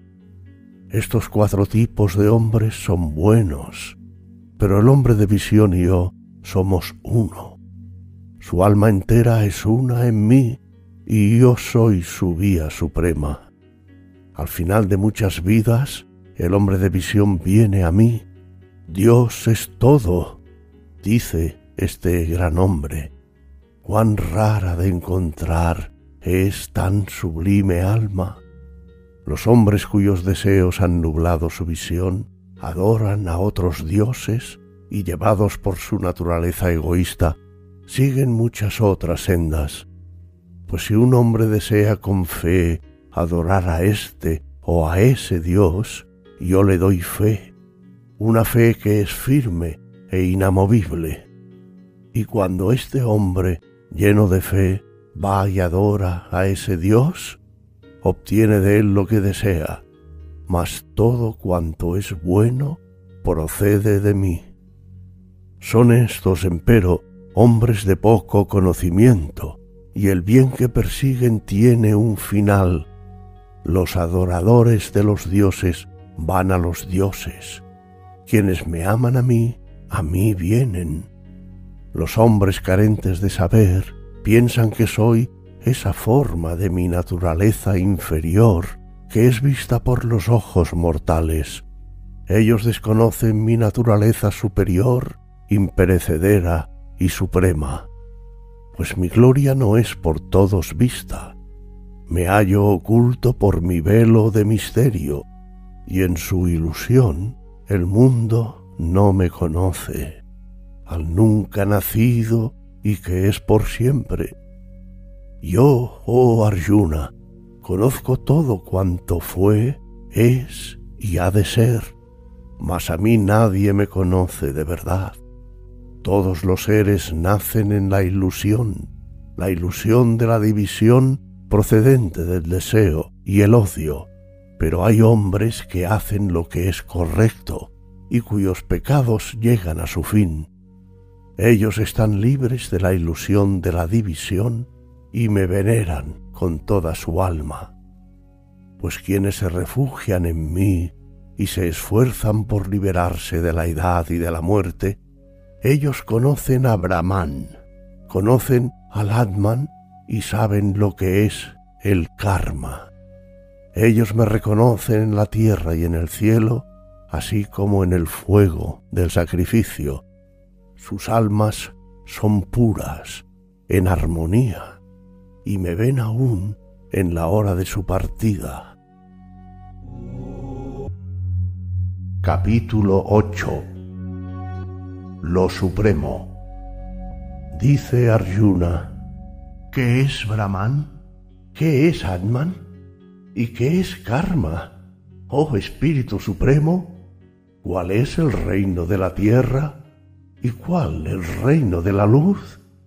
¿Quién ofrece el sacrificio en el cuerpo? ¿Cómo se realiza la ofrenda? Y una vez llegada la hora, ¿cómo te conocen aquellos cuya alma está en armonía? Dice Krishna, Brahman es el supremo, el eterno, Atman es su espíritu en el hombre, Karma es la fuerza de la creación de donde procede la vida de todas las cosas. La materia es el reino de la tierra que con el tiempo perece, mas el espíritu es el reino de la luz. En este cuerpo ofrezco sacrificio, mi cuerpo es un sacrificio, y aquel que al final de sus días abandona su cuerpo pensando en mí, ese en verdad viene a mi ser. De cierto viene él a mí, pues verdaderamente uno va a aquel en el cual se piensa en el último instante de la vida por simpatía con su naturaleza. Así pues, piensa en mí en todo momento, tenme en tu recuerdo y lucha, y con tu mente y tu razón puestas en mí, de verdad vendrás a mí. Pues si un hombre piensa en el Espíritu Supremo con una mente estable y no errática, porque ha sido ejercitada en el yoga, él va a ese espíritu de la luz, aquel que tiene en mente al poeta, al creador que gobierna todas las cosas desde todo tiempo, más pequeño que el más ínfimo de los átomos, pero sostenedor de todo este vasto universo, que brilla como el sol más allá de la oscuridad, lejos, muy lejos de todo humano pensamiento, y en el tiempo de su partida está en unión de amor y en posesión de la fuerza del yoga, manteniendo con su mente inerrática la fuerza de su vida entre las cejas, él va a ese espíritu supremo, al espíritu supremo de la luz.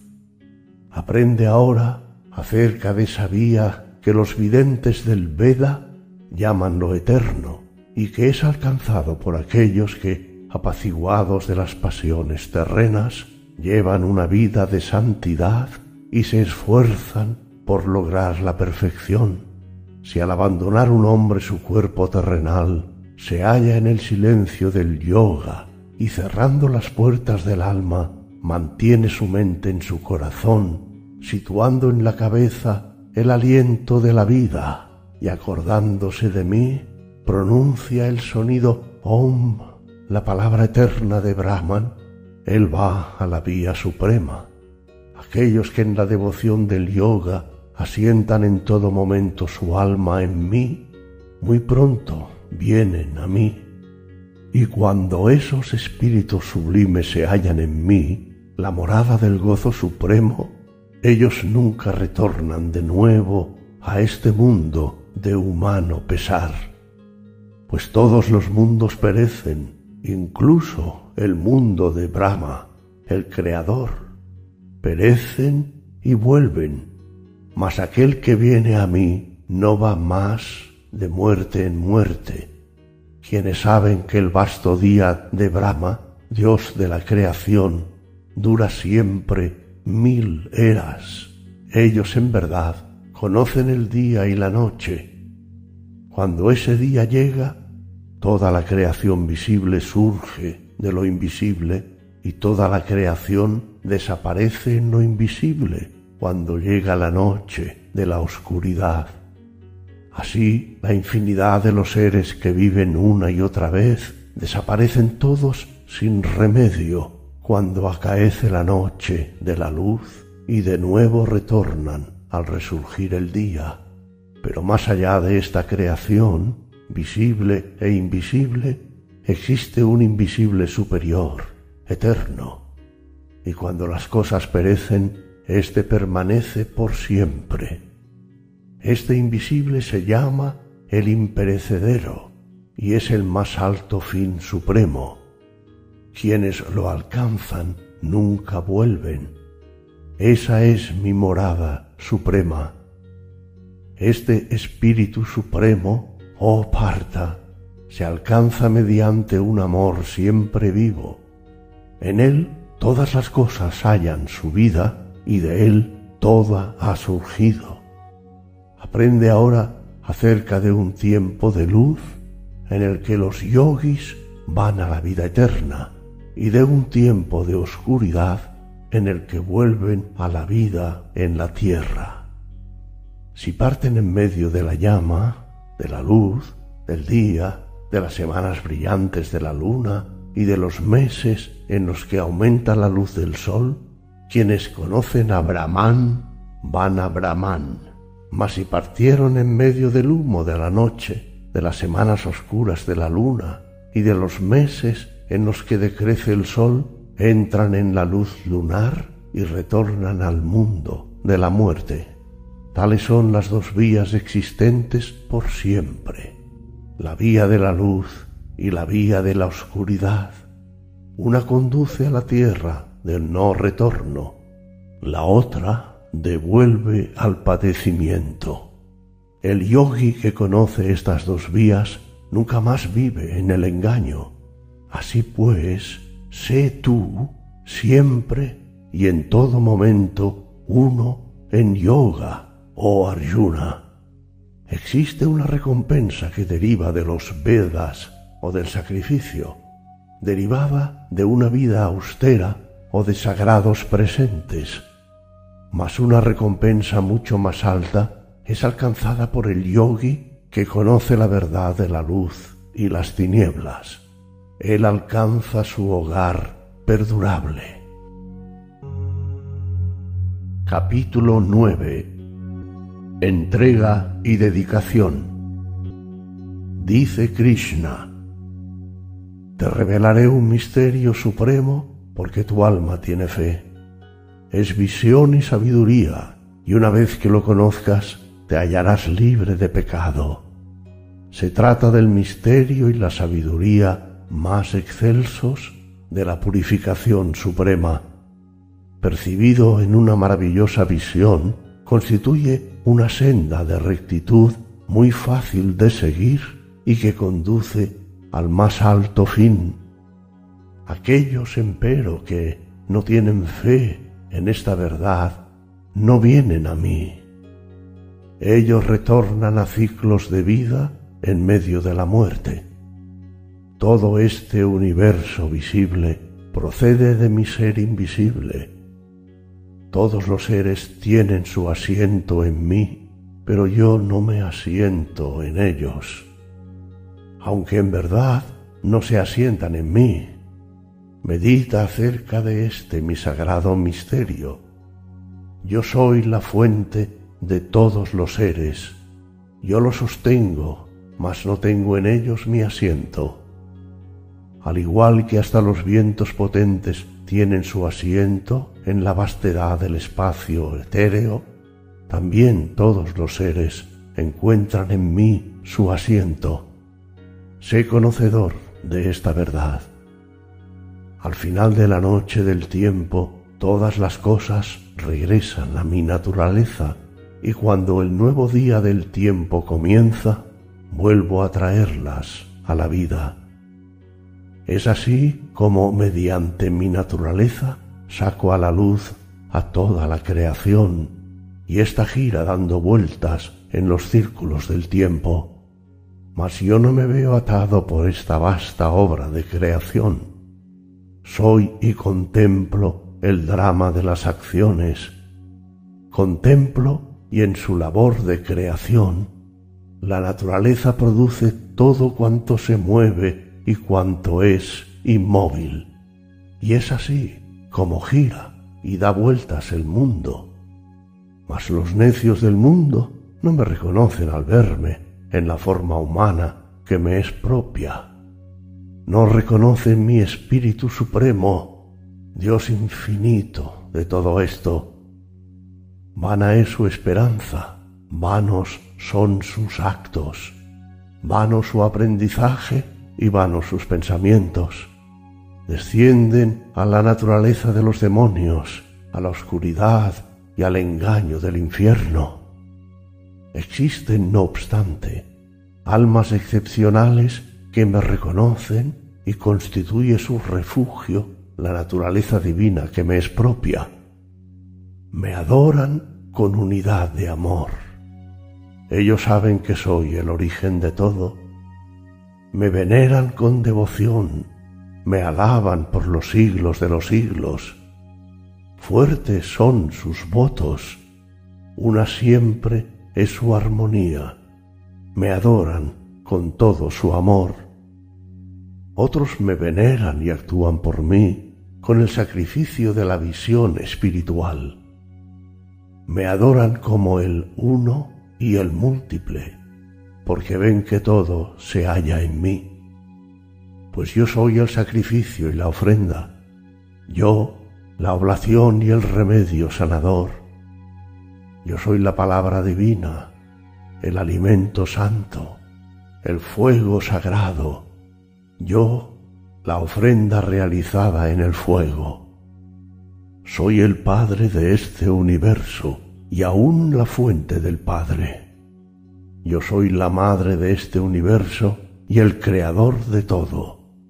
Soy el Altísimo que se ha de conocer, la vía de la purificación, el sagrado Om, los tres Vedas. Yo soy el camino y el maestro que observa en silencio, tu amigo y amparo, tu morada de paz. Soy el principio, el medio y el final de todas las cosas, su semilla de eternidad, su tesoro supremo. El calor del sol de mí procede, y yo envío o retengo la lluvia. Yo soy vida inmortal y muerte. Soy lo que es y también lo que no es. Hay quienes conocen los tres Vedas, beben el soma y se muestran limpios de pecado. Ellos hacen adoración y oración para ir al cielo, y ciertamente alcanzan el cielo de Indra, rey de los dioses, y allí gozan de placeres regios. disfrutan de ese vasto mundo del cielo, pero la recompensa por sus obras llega a su fin y retornan al mundo de la muerte. Ellos siguen la palabra de los tres Vedas, ansían placeres pasajeros y verdaderamente los alcanzan.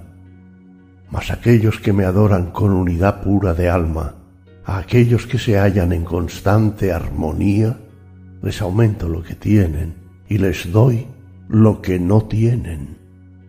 Incluso aquellos que desde la fe veneran a otros dioses a causa de su amor, también a mí me adoran, aunque no de la manera correcta. Pues yo acepto todo sacrificio y yo soy el Señor Supremo. Mas ellos no conocen mi ser puro y debido a eso caen. Pues quienes veneran a los dioses van a los dioses, y quienes veneran a los antepasados van a los antepasados. Aquellos que veneran a los espíritus inferiores van a los espíritus inferiores, pero quienes me veneran a mí, a mí vienen. Al que me ofrece con devoción una simple hoja, una flor o una fruta, o incluso un poco de agua, lo acepto de su alma anhelante, porque me fue ofrecido con amor y con un corazón puro. Que todo cuanto hagas, comas, des u ofrezcas en adoración, sea una ofrenda a mí, y todo cuanto sufras, súfrelo por mí. Así te librarás de las ataduras del karma y de sus frutos buenos y malos, y con tu alma unificada en el renunciamiento serás libre y vendrás a mí. Para todos los seres soy el mismo, y mi amor siempre es el mismo, pero quienes me adoran con devoción están en mí y yo en ellos. Pues aun si el más grande pecador me adora con toda su alma, ha de ser considerado entre los justos, pues justa es su voluntad. Y pronto se tornará puro y alcanzará la paz imperecedera, pues en esta promesa pongo mi palabra. El que me ama no perecerá, ya que todo aquel que a mí viene en busca de amparo, por muy débil, humilde o pecador que sea, ya sean mujeres, beisias o sudras, todos ellos alcanzan la senda suprema. Cuando más entonces los santos brahmines y los reyes santos que me aman, habiendo pues venido a este fugaz mundo de pesares, ámame, dame tu mente y tu corazón, dame tus ofrendas y tu adoración, y así con tu alma en armonía y haciéndome tu meta suprema, vendrás sin duda a mí. Capítulo 10 Las glorias del Señor Dice Krishna, escucha aún una vez, oh bravo Arjuna, la gloria de mi palabra. Te hablo en verdad para tu bien pues tu corazón haya su dicha en mí. Ni las legiones de dioses ni los grandes videntes de la tierra conocen mi nacimiento, ya que todos los dioses proceden de mí, como también los grandes videntes. Aquel que me sabe sin comienzo, ingenerado, el Señor de todos los mundos, ese mortal se halla libre de engaño, libre de todo mal la inteligencia, la visión espiritual, la victoria sobre la ilusión engañosa, el perdón paciente, la verdad, la armonía con uno mismo, la paz interior, la pena y la dicha, el ser y el no ser, el temor y la ausencia de temor, la mansedumbre y la no violencia, una calma permanente satisfacción, austeridad sencilla, generosidad, honor y deshonor. Estas son las características de la condición de los mortales y todas ellas surgen de mí.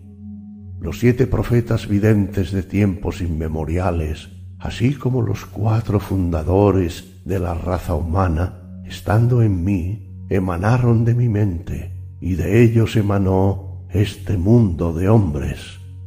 Aquel que conoce mi gloria y poder, ese posee la unidad de la armonía invariable. Esta es mi verdad. Yo soy el uno, origen de todo. La evolución de todo procede de mí. Así piensan los sabios y ellos me veneran en adoración de amor. Sus pensamientos se centran en mí, su vida está en mí, y ellos se iluminan los unos a los otros. Continuamente proclaman mi gloria. Ellos encuentran paz y dicha. A quienes se hallan siempre en armonía y me adoran con todo su amor, les doy el yoga de la visión y éstos vienen a mí. Guiado por mi compasión, habito en sus corazones y disipo las tinieblas de la ignorancia mediante la luz de la lámpara de la sabiduría. Dice Arjuna, Supremo Brahman, luz suprema y suprema purificación, Espíritu Divino Eterno, Dios desde el principio ingenerado, Señor omnipresente de todo. Así te proclaman todos los profetas videntes, el divino vidente Narada, Asita, Devala y Vyasa, y también tú ahora lo revelas. Tengo fe en todas tus palabras, porque son palabras de verdad, y ni los dioses del cielo, ni los demonios del infierno pueden alcanzar a comprender tu infinita vastedad. Solo tu espíritu conoce el espíritu. Solo tú te conoces, fuente del ser en todos los seres, Dios de dioses, regente de todo. Háblame en tu bondad de tu divina gloria, en la cual eres siempre y contigo todos los mundos. ¿Cómo te conoceré aún permaneciendo en continua meditación, y bajo qué manifestación te pensaré, oh mi Señor. Descríbeme de nuevo en detalle tu poder y tu gloria, pues nunca, nunca me canso de escuchar tu palabra de vida. Dice Krishna, escucha y te revelaré algunas de las manifestaciones de mi divina gloria sólo las más evidentes, pues mi infinita grandeza no tiene final. Yo soy el alma, oh príncipe victorioso, que habita en el corazón de todas las cosas. Yo soy el principio, el medio y el fin de todo cuanto vive. Entre los hijos de la luz yo soy Vishnu, y de los luminares soy el radiante sol. Yo soy el Señor de los vientos y las tormentas, y de entre las luces de la noche, yo soy la luna. De los Vedas, yo soy el Veda de los cánticos, y soy Indra, jefe de los dioses. Por encima de los sentidos del hombre, soy la mente, y en todos los seres vivientes soy la luz de la conciencia. Entre los temibles poderes, soy el dios de la destrucción, y entre los monstruos, Vitesa, señor de riquezas. Soy el fuego de los espíritus radiantes, y de entre las montañas, la montaña de los dioses. De entre los sacerdotes, soy el divino sacerdote Brihaspati, de entre los guerreros, Skanda, dios de la guerra. De entre los lagos, soy el vasto océano. De entre los profetas visionarios soy Brigú, y de entre las palabras soy Om, la palabra de eternidad. De las plegarias soy la plegaria del silencio, y de cuantas cosas permanecen inmóviles, el Himalaya. De los árboles soy el árbol de la vida y de los videntes del cielo, Narada, de los músicos celestiales, Chitra Rada, y entre los videntes de la tierra, Kapila. De entre los caballos, soy el caballo de Indra, y de los elefantes, su elefante, Airavata. De entre los hombres, soy su monarca. De las armas, soy yo el trueno. De entre las vacas, la vaca del prodigio. De entre los creadores, soy el creador del amor. Y entre las serpientes, la serpiente de eternidad. De entre las serpientes de misterio, soy Ananta. Y de los seres nacidos de las aguas, Varuna, su señor. De los espíritus de los antepasados, soy Ariamán. Y de los gobernantes, Yama el que gobierna la muerte. De los demonios soy su príncipe, Praglada, y de todos los medios de cálculo yo soy el tiempo. De entre las bestias yo soy su rey, y de los pájaros Vainateya, montura de un dios. De entre los elementos de purificación soy yo el viento, y de entre los guerreros Rama, héroe supremo de entre los peces del mar, yo soy Macara, el portentoso, y de entre los ríos, el sagrado Ganges. Yo soy el principio, el medio y el final de todo cuanto es. De entre todos los conocimientos, soy el conocimiento del alma. De las muchas vías de la razón, yo soy la que conduce a la verdad. De los sonidos, soy el primero, la A. De los compuestos, la coordinación. Yo soy el tiempo, el tiempo interminable. Yo soy el creador que todo lo ve. Soy la muerte que todo se lleva y el origen de todo cuanto llega. De los nombres femeninos, yo soy la fama y la prosperidad. La palabra, la memoria y la inteligencia, la constancia y la paciente indulgencia. De entre todos los cánticos de los Vedas, yo soy los Brihad. Soy de entre los métodos poéticos el Gayatri. De los meses soy el primero del año y de las estaciones la estación de las flores. Yo soy la agudeza del jugador de dados y la hermosura de todo cuanto es hermoso. Soy la victoria y la lucha por la victoria. Soy la bondad de los buenos. De los hijos de Rishni soy Krishna y de los hijos de Pandu soy Arjuna. De entre los profetas visionarios que guardan silencio soy Vyasa de entre los poetas, Usana. Soy el cetro de quienes gobiernan a los hombres y soy la política de quienes buscan la victoria. Soy el silencio de los arcanos misterios y soy el conocimiento de quienes conocen. Sábete además, oh Arjuna, que soy la semilla de todo cuanto es y que ningún ser móvil o inmóvil puede ser jamás sin mí. Mi divina grandeza no tiene fin, oh Arjuna. Lo que aquí te he expuesto muestra tan solo una pequeña parte de mi infinidad. Sábete que todo cuanto es hermoso y bueno, todo cuanto posee gloria y poder, no es sino una porción de mi esplendor. Mas, ¿en qué te ayuda a ti conocer esta diversidad? Sabe que con una simple fracción de mi ser penetro y sostengo el universo. Sábete que yo soy.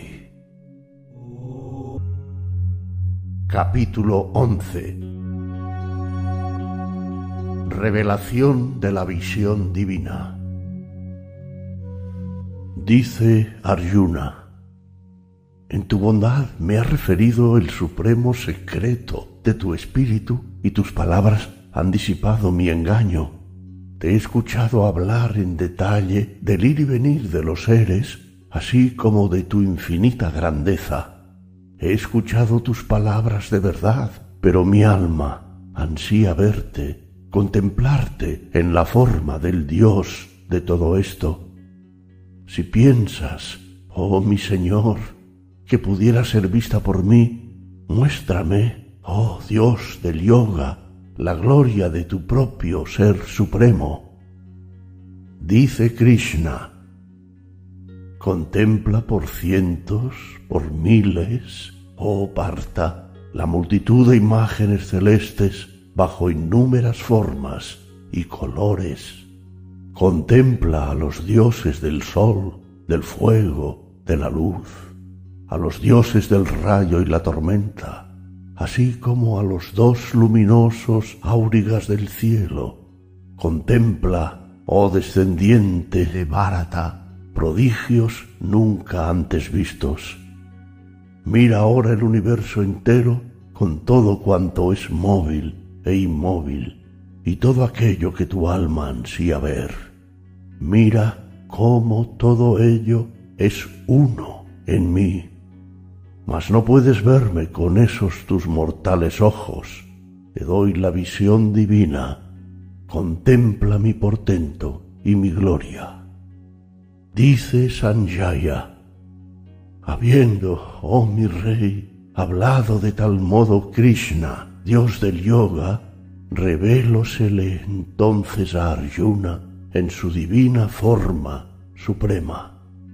Y bajo esa forma contempló Arjuna incalculables visiones de prodigio, ojos procedentes de incontables rostros, multitud de ornamentos celestes, un sinnúmero de armas divinas, celestes guirnaldas y vestimentas, figuras ungidas con perfumes del cielo.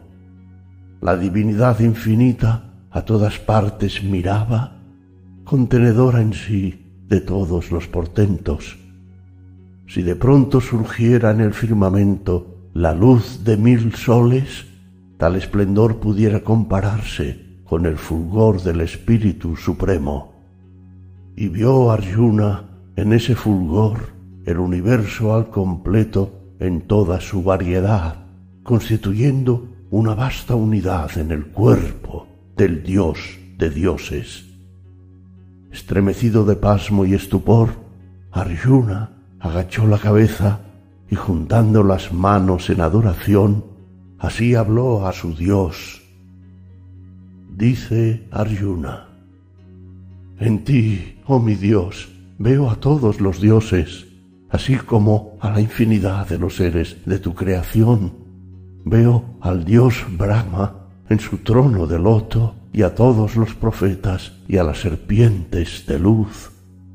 Contemplo por doquier tu infinidad, el poder de tus innumerables armas, las visiones procedentes de tus incontables ojos, las palabras que brotan de tus incalculables bocas y el fuego de tus innúmeros cuerpos. Y por ningún lado veo tu comienzo o tu medio o tu centro, oh Dios de todo, oh forma infinita. Veo el esplendor de una belleza infinita que ilumina el universo entero. Eres tú, con tu corona, tu cetro y tu disco. Cuán difícil eres de ver, mas yo te veo como fuego, como el sol cegador, inabarcable. Tú eres el imperecedero, el más alto fin del conocimiento, el soporte de este vasto universo. Tú, el sempiterno rector de la ley y de la justicia, el espíritu que es y que fue en el principio. Te veo sin comienzo, medio o final. Contemplo tu infinito poder, el poder de tus innumerables armas. Veo tus ojos como el sol y la luna, y veo tu rostro como un fuego sagrado que da luz y vida al universo entero en el esplendor de una vasta ofrenda. El cielo y la tierra y todos los espacios infinitos se hallan llenos de tu espíritu, y ante el portento de tu temible majestad los tres mundos se estremecen. Las huestes de tus dioses a ti vienen, y juntando las palmas de sus manos, en pasmo y estupor, te alaban y te adoran. Los sabios y los santos a ti vienen, alabándote con cantos de gloria. Los rudras de la destrucción, los vasos del fuego, los sabias de las plegarias, los adillas del sol, los visvedevas o dioses menores, los dos asvins, aurigas del cielo, los maruts de los vientos y las tormentas, los usmapas, espíritus de los ancestros, los coros celestiales de Gandharvas, los yakshas, mantenedores de la abundancia, los demonios del infierno y los siddhas que en la tierra alcanzan la perfección, todos ellos te admiran en pasmo y estupor.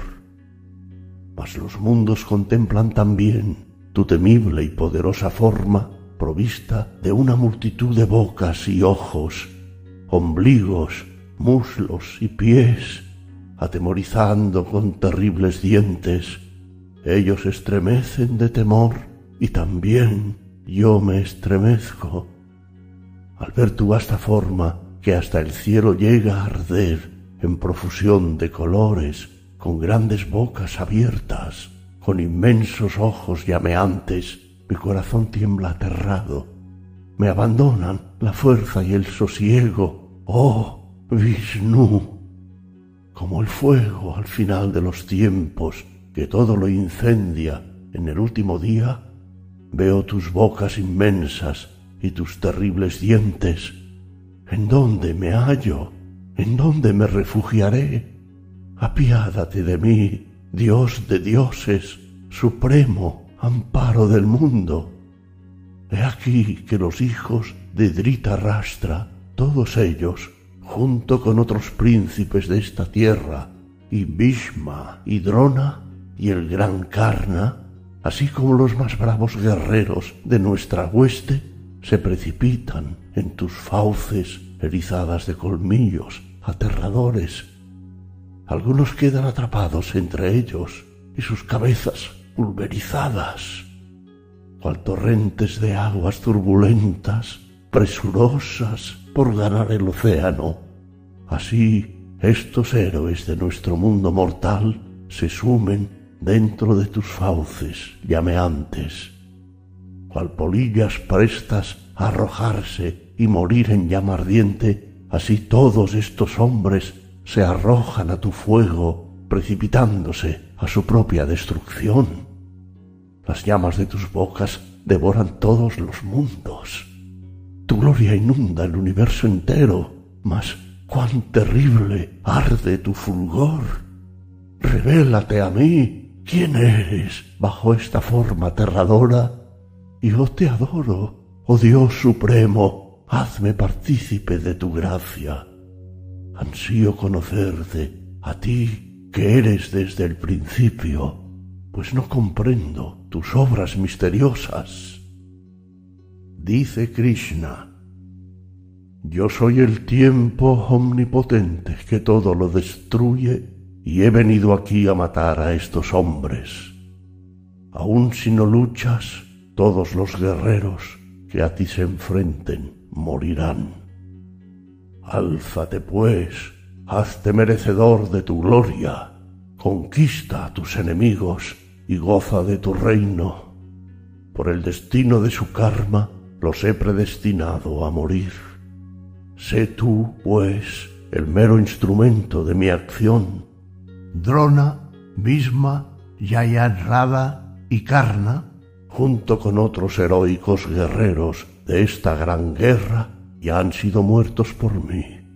Deja de temblar, lucha y mátalos, vencerás a tus enemigos en la batalla. Dice Sanjaya, cuando Arjuna hubo oído las palabras de Krishna, plegó sus manos temblorosas y con voz vacilante, inclinándose en adoración, así habló.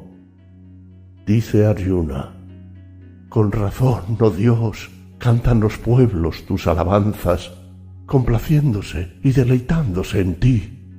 Todos los espíritus del mal huyen atemorizados, y las legiones de santos se postran ante ti. ¿Y cómo no postrarse en amorosa adoración, oh Dios de dioses, Espíritu Supremo?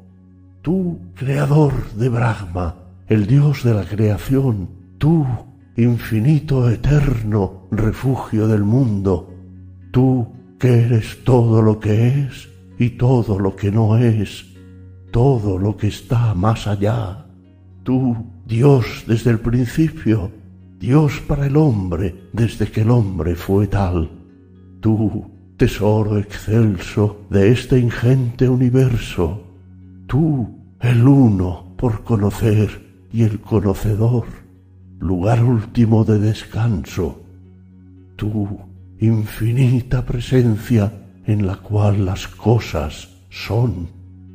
Dios de los vientos y las aguas, del fuego y de la muerte, Señor de la solitaria luna, Creador, progenitor de todos, sea a ti la adoración por millares, adoración a ti una y mil veces, adoración a ti que estás ante mí y detrás de mí, adoración a ti que te hallas en todos lados, Dios de todo, Dios omnipotente de poder inmensurable, Tú eres la consumación de todo, tú lo eres todo. Y si por descuido, atrevimiento o incluso familiaridad he exclamado, Krishna, hijo de Yadu, amigo mío, lo hice inconsciente de tu grandeza. Y si en mi irreverencia me mostré irrespetuoso, tanto estando solos como delante de otros, haciéndote objeto de chanzas en juegos durante el descanso o con motivo de festejos, perdóname en tu bondad, oh tú, inconmensurable, Padre de todos, Supremo Maestro, poder excelso de todos los mundos, ¿quién como tú? ¿Quién por encima de ti?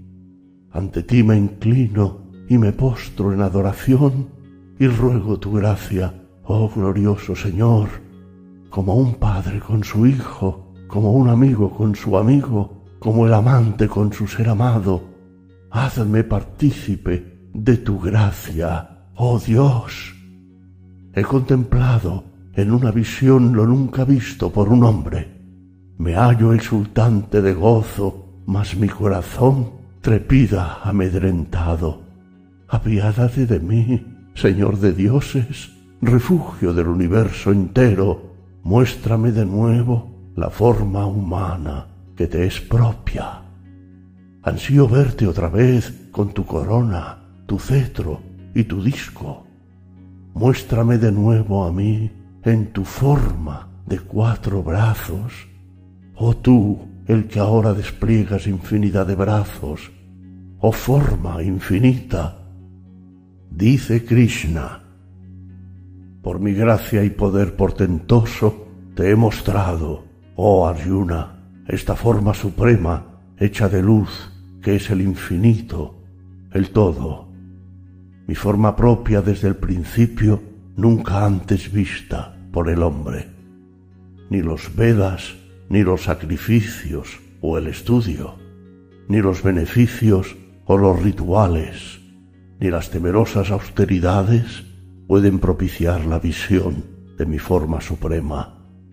Solo tú has visto mi forma, tú, el más grande de los Kurus. Has contemplado la tremenda forma de mi grandeza, mas no temas, no te turbes. Libre de temor y con el corazón alegre, admira nuevamente mi forma amistosa. Dice Sanjaya, así habló Vasudeva a Arjuna y se reveló en su forma humana. El Dios de todo aplacó sus temores y mostrósele en su forma pacífica. Dice Arjuna, al ver tu afable rostro humano, oh Krishna, retorno a mi propia naturaleza y mi corazón haya sosiego. Dice Krishna, has visto ahora cara a cara mi forma divina tan difícil de ver, pues hasta los dioses del cielo anhelan contemplar lo que tú has visto. Ni por medio de los Vedas, ni de una vida austera, ni de donaciones a los pobres, ni de ofrendas rituales, puede vérseme como tú me has visto.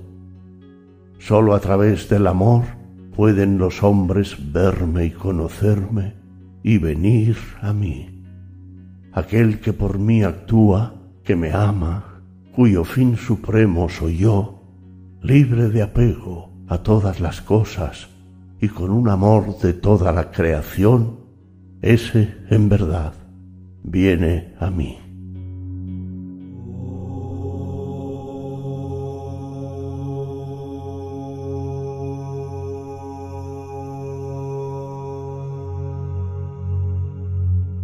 Capítulo 12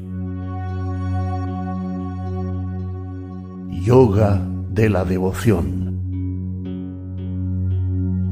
Dice Arjuna, y de entre quienes en unidad te adoran como Dios inmanente en todo, y quienes adoran lo trascendente, lo imperecedero, ¿quiénes son mejores yogis? Dice Krishna, aquellos que fijando su corazón en mí me muestran de continuo amorosa adoración y fe inquebrantable. A esos los tengo yo por los mejores yogis.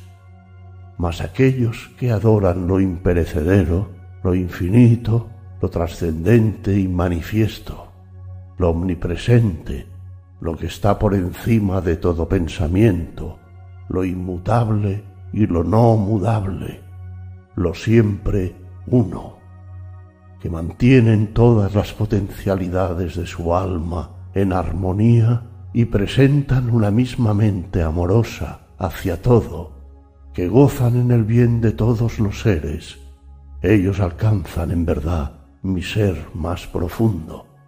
La dificultad es más grande para aquellos cuyas mentes se hallan establecidas en lo trascendente pues la vía de lo trascendente resulta dura de alcanzar para los mortales, mas aquellos para los que constituyo el fin supremo que me entregan sus acciones y que con amor puro meditan sobre mí y me adoran, a esos muy pronto los libro del océano de la muerte y de la vida en la muerte, porque ellos han instalado en mí su corazón Instala pues solo en mí tu corazón y dame tu entendimiento.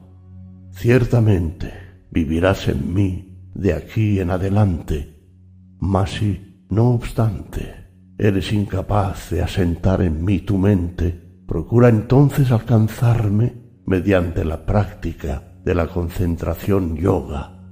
Y si no te es posible practicar la concentración consagra todas tus acciones en mí.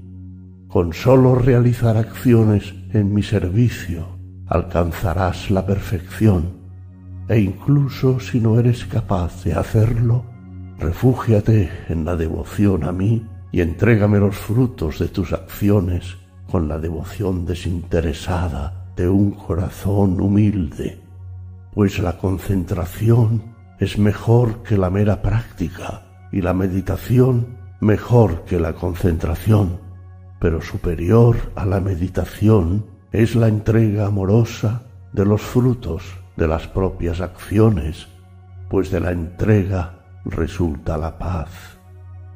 El hombre que muestra buena voluntad hacia todos, que es afable y compasivo, que no piensa en el yo ni en lo mío, que encuentra la misma paz en el placer que en el pesar y se haya dispuesto siempre a perdonar. ese yogi en unión y siempre lleno de gozo, cuya alma está en armonía y cuya determinación es fuerte, cuya mente y visión interior se hallan instaladas en mí. Ese hombre me ama y me es grato. Aquel cuyo sosiego no es perturbado por los otros y junto al cual los otros seres hallan paz, que está por encima de la agitación, la rabia y el temor. Ese me es grato. Aquel que se halla libre de vanas esperanzas, que es puro, que es sabio y conoce lo que ha de hacer, que desde la paz interior observa ambas partes y no se perturba y actúa para Dios y no para sí mismo. Ese hombre me ama y me es grato. Aquel que no conoce ni el entusiasmo ni la aversión, que no se queja y no ambiciona cosas, que está más allá del bien y del mal y que tiene amor, me es grato. Aquel cuyo amor es el mismo para con sus amigos que para con sus enemigos, cuya alma es la misma en el honor o en la ignominia, que se halla por encima del frío o el calor, del placer o el dolor, que está libre de las cadenas de los apegos, que se muestra equilibrado tanto en el reproche como en la alabanza, de alma aquietada, feliz con lo que tiene, cuyo hogar no está en este mundo y que posee amor, ese hombre me es grato. Más gratos me resultan, empero, quienes poseen fe y amor y me tienen por su fin supremo, aquellos que escuchan mis palabras de verdad y que se acercan a las aguas de la vida perdurable.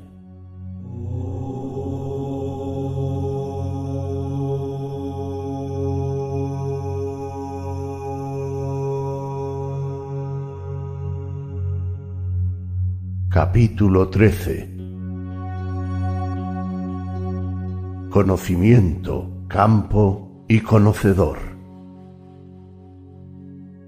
Dice Krishna, este cuerpo, oh Kaunteya, es llamado el campo. Quien éste conoce es llamado el conocedor del campo. Sábete que yo soy el conocedor del campo en todos los campos de mi creación, y que la sabiduría que ve el campo y al conocedor del campo es sabiduría verdadera. Escucha brevemente de mí lo que es el campo y cómo es, cuáles sus cambios y de dónde procede cada uno, quién es el conocedor y cuál es su poder. Ello ha sido cantado por los profetas visionarios de los Vedas en múltiples versos musicados y con grandes palabras acerca de Brahman, palabras de fe llenas de verdad. Los cinco elementos, el pensamiento del yo, la conciencia, el subconsciente, las cinco potencias del sentido y las cinco de la acción, la mente que los gobierna, los cinco campos de la percepción sensorial, el deseo, la aversión, el placer, el dolor, el poder de la unificación mental, la inteligencia y el valor. Este es el campo y sus modificaciones. La humildad, la sinceridad, la no violencia, el perdón, la integridad, la devoción al maestro espiritual, la pureza, la firmeza, la armonía consigo mismo, la libertad frente a las apetencias de los sentidos, la ausencia del pensamiento del yo, la percepción de los pesares del nacimiento, la muerte, la ancianidad, la enfermedad y el sufrimiento, la libertad frente a las cadenas del apego incluso frente al apego egoísta a los propios hijos, mujer u hogar, una constante uniformidad de mente ante acontecimientos agradables o desagradables. Una única unidad de amor puro, de amor que nunca se aleja de mí, el retirarse a lugares solitarios y evitar las multitudes ruidosas, una ansia constante por conocer el espíritu interior y una visión de la verdad que da liberación. Esta es la verdadera sabiduría que conduce a la visión. Todo lo que está en contra de esto es ignorancia. Ahora te hablaré del fin de la sabiduría. Cuando un hombre conoce esto, va más allá de la muerte. Es Brahman, sin principio supremo, más allá de lo que es y más allá de lo que no es. Sus manos y sus pies se hallan en todas partes. Posee cabezas y bocas por doquier.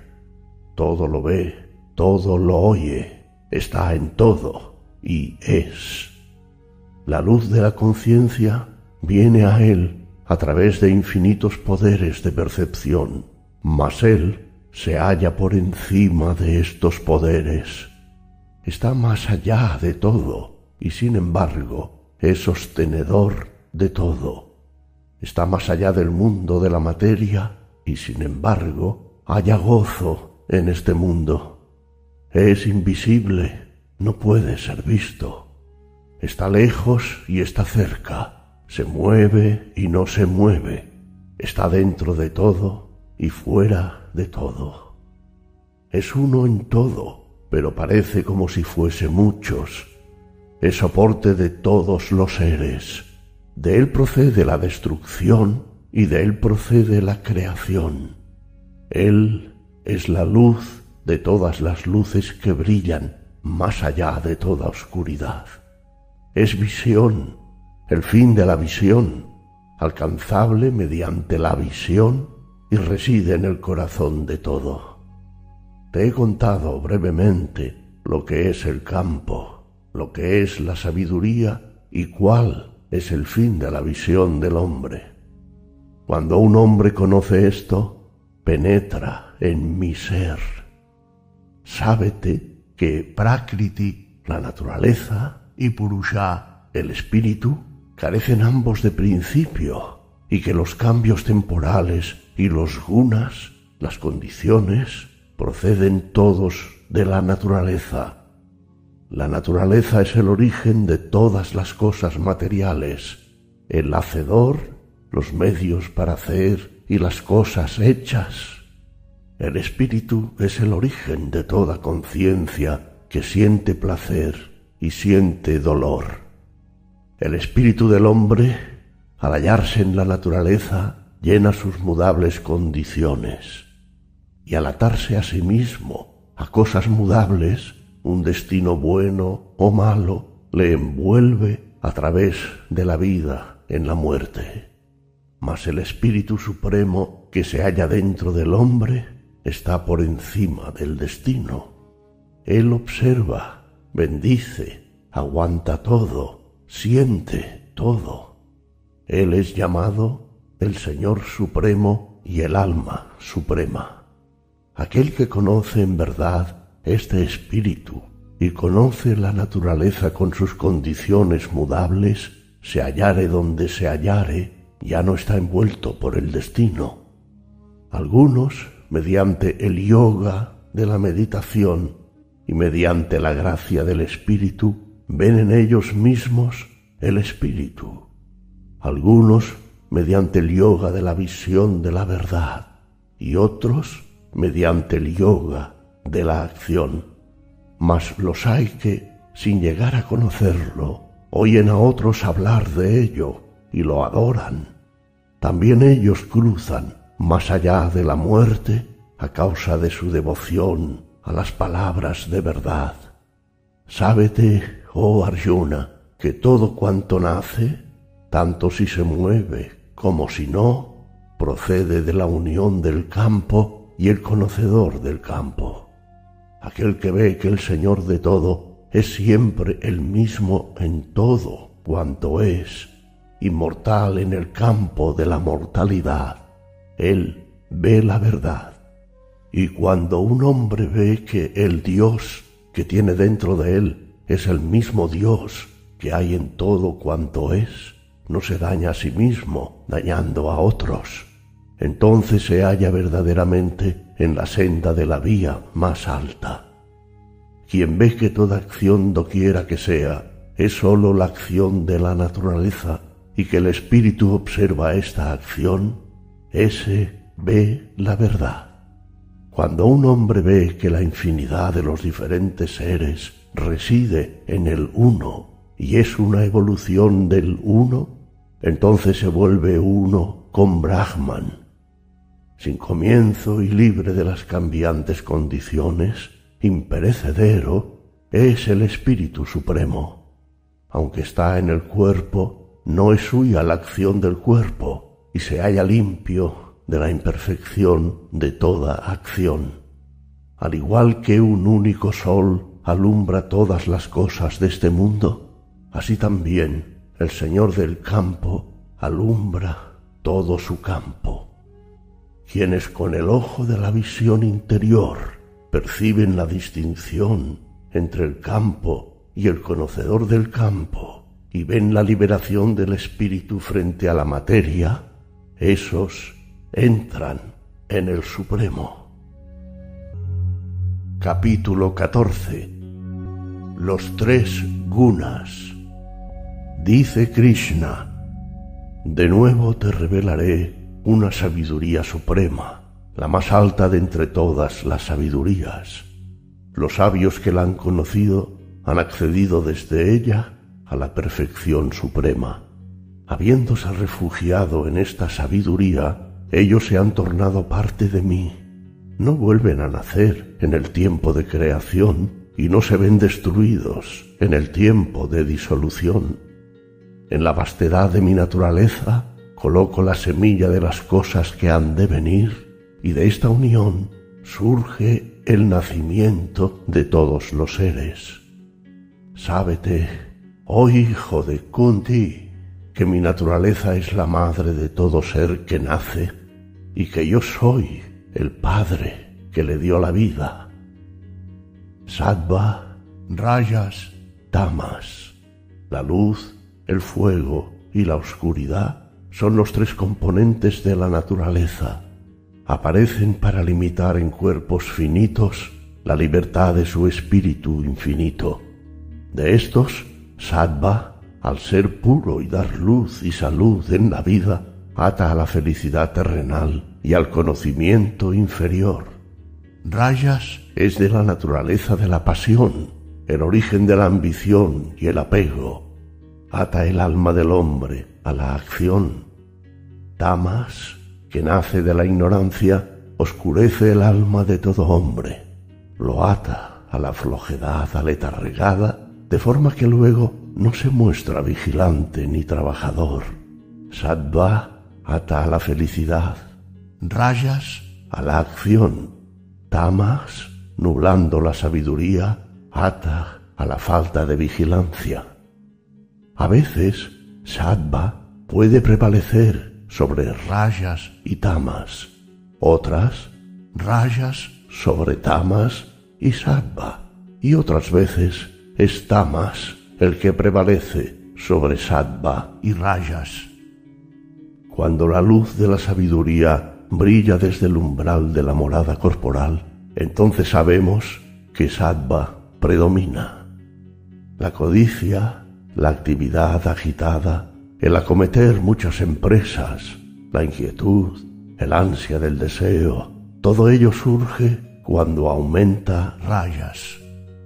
La oscuridad, la inercia, la negligencia, el engaño, todo ello aparece cuando predomina tamas. Si el alma halla la muerte cuando predomina sattva, se encamina entonces a las regiones puras de quienes buscan la verdad.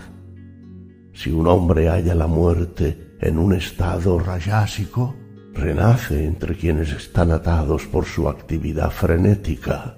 Si muere en tamas, renace en el seno de lo irracional Toda obra, cuando está bien realizada, comporta la armonía pura de sattva. Pero cuando se ejecuta en rayas proporciona dolor y cuando se efectúa en tamas trae ignorancia. De sattva surge la sabiduría, de rayas la codicia, de tamas la negligencia, el engaño y la ignorancia.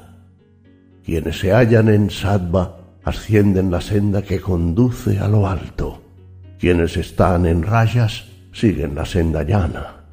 Y quienes se encuentran en tamas se hunden hacia abajo por la senda inferior. Cuando el hombre de visión percibe que los poderes de la naturaleza son los únicos actores de este vasto drama y contempla eso que se halla más allá de los poderes de la naturaleza, entonces penetra en mi ser. Y cuando va más allá de las tres condiciones de la naturaleza que conforman su cuerpo mortal, entonces, libre del nacimiento, la ancianidad, la muerte y el pesar, penetra en la inmortalidad. Dice Arjuna, ¿cómo se conoce al hombre que ha ido más allá de los tres poderes de la naturaleza? ¿Cuál es su senda y cómo trascienden los tres? Dice Krishna, aquel que no odia la luz ni la actividad agitada, ni siquiera la oscuridad cuando las tiene cerca, y que tampoco las anhela cuando están lejos. Aquel que imperturbado por las condiciones mudables se sienta a distancia y observa y dice, los poderes de la naturaleza dan vueltas, permaneciendo firme y sin alterarse. Aquel que mora en su ser interior y se muestra idéntico en el placer y en el dolor, para quien el oro, las piedras o la tierra son una sola cosa y se halla en paz tanto con lo que es placentero como desagradable, que está más allá de la alabanza y el reproche, y cuya mente se muestra estable y tranquila, que es el mismo en el honor y la deshonra, y siente el mismo amor por los enemigos que por los amigos, que abandona toda empresa egoísta. Ese hombre ha ido más allá de los tres gunas, y aquel que con un amor incansable me adora y actúa para mí, ese pasa por encima de los tres poderes y puede ser uno con Brahman, el uno. Pues yo soy la morada de Brahman, fuente inagotable de vida eterna. La ley de la justicia es mi ley y mi dicha es la dicha infinita. Capítulo 15 El Señor y su devoto. Dice Krishna, existe un árbol el árbol de la transmigración, el sempiterno árbol ásbata. Sus raíces se encuentran arriba en las alturas y sus ramas aquí abajo. Sus hojas son cantos sagrados y aquel que los conoce conoce los Vedas. Sus ramas se extienden desde la tierra hasta el cielo y los poderes de la naturaleza les dan vida. Sus brotes son los placeres de los sentidos. Mucho más abajo, sus raíces se expanden dentro del mundo de los hombres, atando a los mortales mediante las acciones egoístas. Los hombres no ven la forma cambiante de ese árbol, ni su comienzo, ni su final, ni dónde se hallan sus raíces. Vea empero el sabio y con la poderosa espada del desapego corte este árbol de fuertes raíces y busque la senda de la cual quienes van nunca regresan. Un hombre tal puede afirmar, me encamino a refugiarme en ese espíritu eterno del cual surgió al principio el curso de la creación. Porque el hombre de visión pura, sin orgullo ni engaño, liberado de las cadenas de los apegos, con su alma siempre afincada en su espíritu interior, desprovisto de todo deseo egoísta, libre de los dos contrarios que denominamos dolor y placer, se dirige a la morada de eternidad. Allí el sol no brilla, ni luce la luna, ni arde el fuego, pues la luz de mi gloria se encuentra allí. Quienes alcanzan esa morada nunca más retornan. Una chispa de mi espíritu eterno se vuelve en este mundo un alma viviente y ésta atrae en torno a su centro los cinco sentidos y la mente que se asientan en la naturaleza. Cuando llega el Señor del cuerpo, así como cuando se marcha y continúa su peregrinar, los lleva consigo, como el viento que arrastra aromas lejos de su lugar de asiento, y observa la mente y sus sentidos, el oído, la vista, el tacto, el gusto y el olfato, y su conciencia disfruta del mundo de estos. Cuando Él se marcha o cuando permanece para disfrutar de la vida con los poderes de su naturaleza, quienes se hallan en el engaño no lo ven, pero quien posee el ojo de la sabiduría lo ve. Quienes buscan y se esfuerzan por conseguir la unión lo ven morando en sus propios corazones, mas quienes no son puros y no poseen sabiduría, por mucho que se esfuercen, nunca lo ven. El resplandor de la luz que procede del sol y que ilumina el universo entero, la suave luz de la luna, el brillo del fuego, sabe de que todos ellos proceden de mí. Penetro en la tierra y con amor vivificante sustento todo cuanto hay sobre ella, y me convierto en el perfume y el sabor de la sagrada planta soma que es la errática luna. Me convierto en el fuego de vida que está en todo cuanto respira, y en unión con el aire que entra y sale, quemo y digiero las cuatro clases de alimentos. Me hallo alojado en el corazón de todo. Conmigo vienen la memoria y el saber, y sin mí se marchan. Yo soy el conocedor y el conocimiento de los Vedas, así como el creador de su fin, el Vedanta. Hay dos tipos de espíritus en este universo, el perecedero y el imperecedero.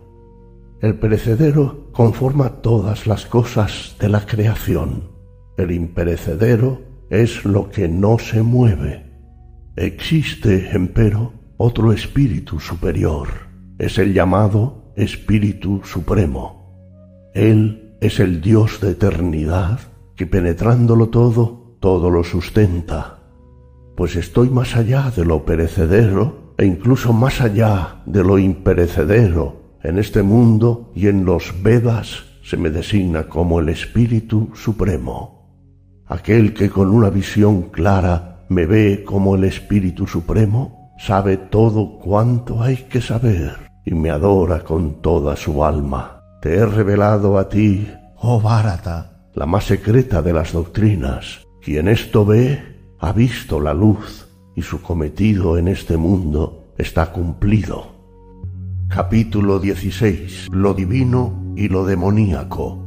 Dice Krishna, la ausencia de temor, la pureza de corazón, la constancia en el aprendizaje y la contemplación sagradas, la generosidad, la armonía consigo mismo, la adoración, el estudio de las escrituras, la austeridad, la rectitud, la no violencia, la verdad, la ausencia de ira, el renunciamiento, la serenidad, la aversión a la maledicencia, la compasión hacia todos los seres, el sosiego frente al afán y la codicia, la dulzura, la modestia, la firmeza, la energía, el perdón, la fortaleza de espíritu, la pureza, la buena voluntad, la ausencia de orgullo. Estos son los tesoros del hombre que nace para el cielo. La naturaleza engañosa, la insolencia y el engreimiento la rabia, la dureza y la ignorancia. Estos rasgos son los propios de un hombre nacido para el infierno. Las virtudes del cielo van destinadas a la liberación, pero los pecados del infierno conforman las cadenas del alma. No te apesadumbres, oh Pándava, pues el cielo es tu destino final. Hay dos tipos de naturalezas en este mundo. Una es la del cielo, la otra la del infierno. La naturaleza celestial ya ha sido explicada. Aprende ahora acerca de la maldad del infierno. Los hombres perversos no saben lo que ha o no ha de hacerse. La pureza no reside en sus corazones, ni la buena conducta, ni la verdad. Ellos afirman, este mundo no tiene verdad ni cimiento moral, ni Dios.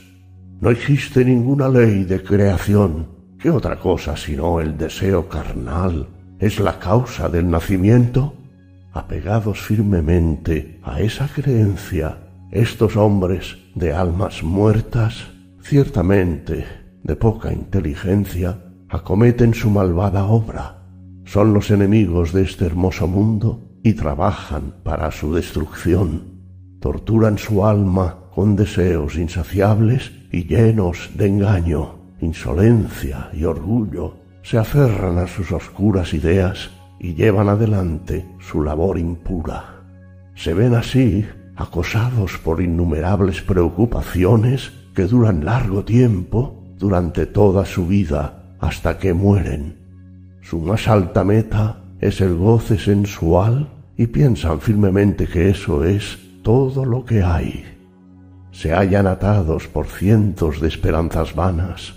La cólera y la lujuria son su refugio y se afanan por medios aviesos en amasar fortuna para satisfacer sus propias apetencias.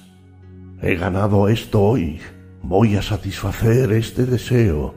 Esta riqueza es mía y aquella también lo será.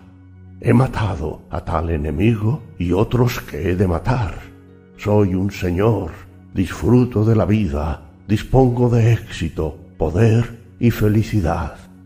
Soy rico y de buena cuna. ¿Quién hay que se me iguale?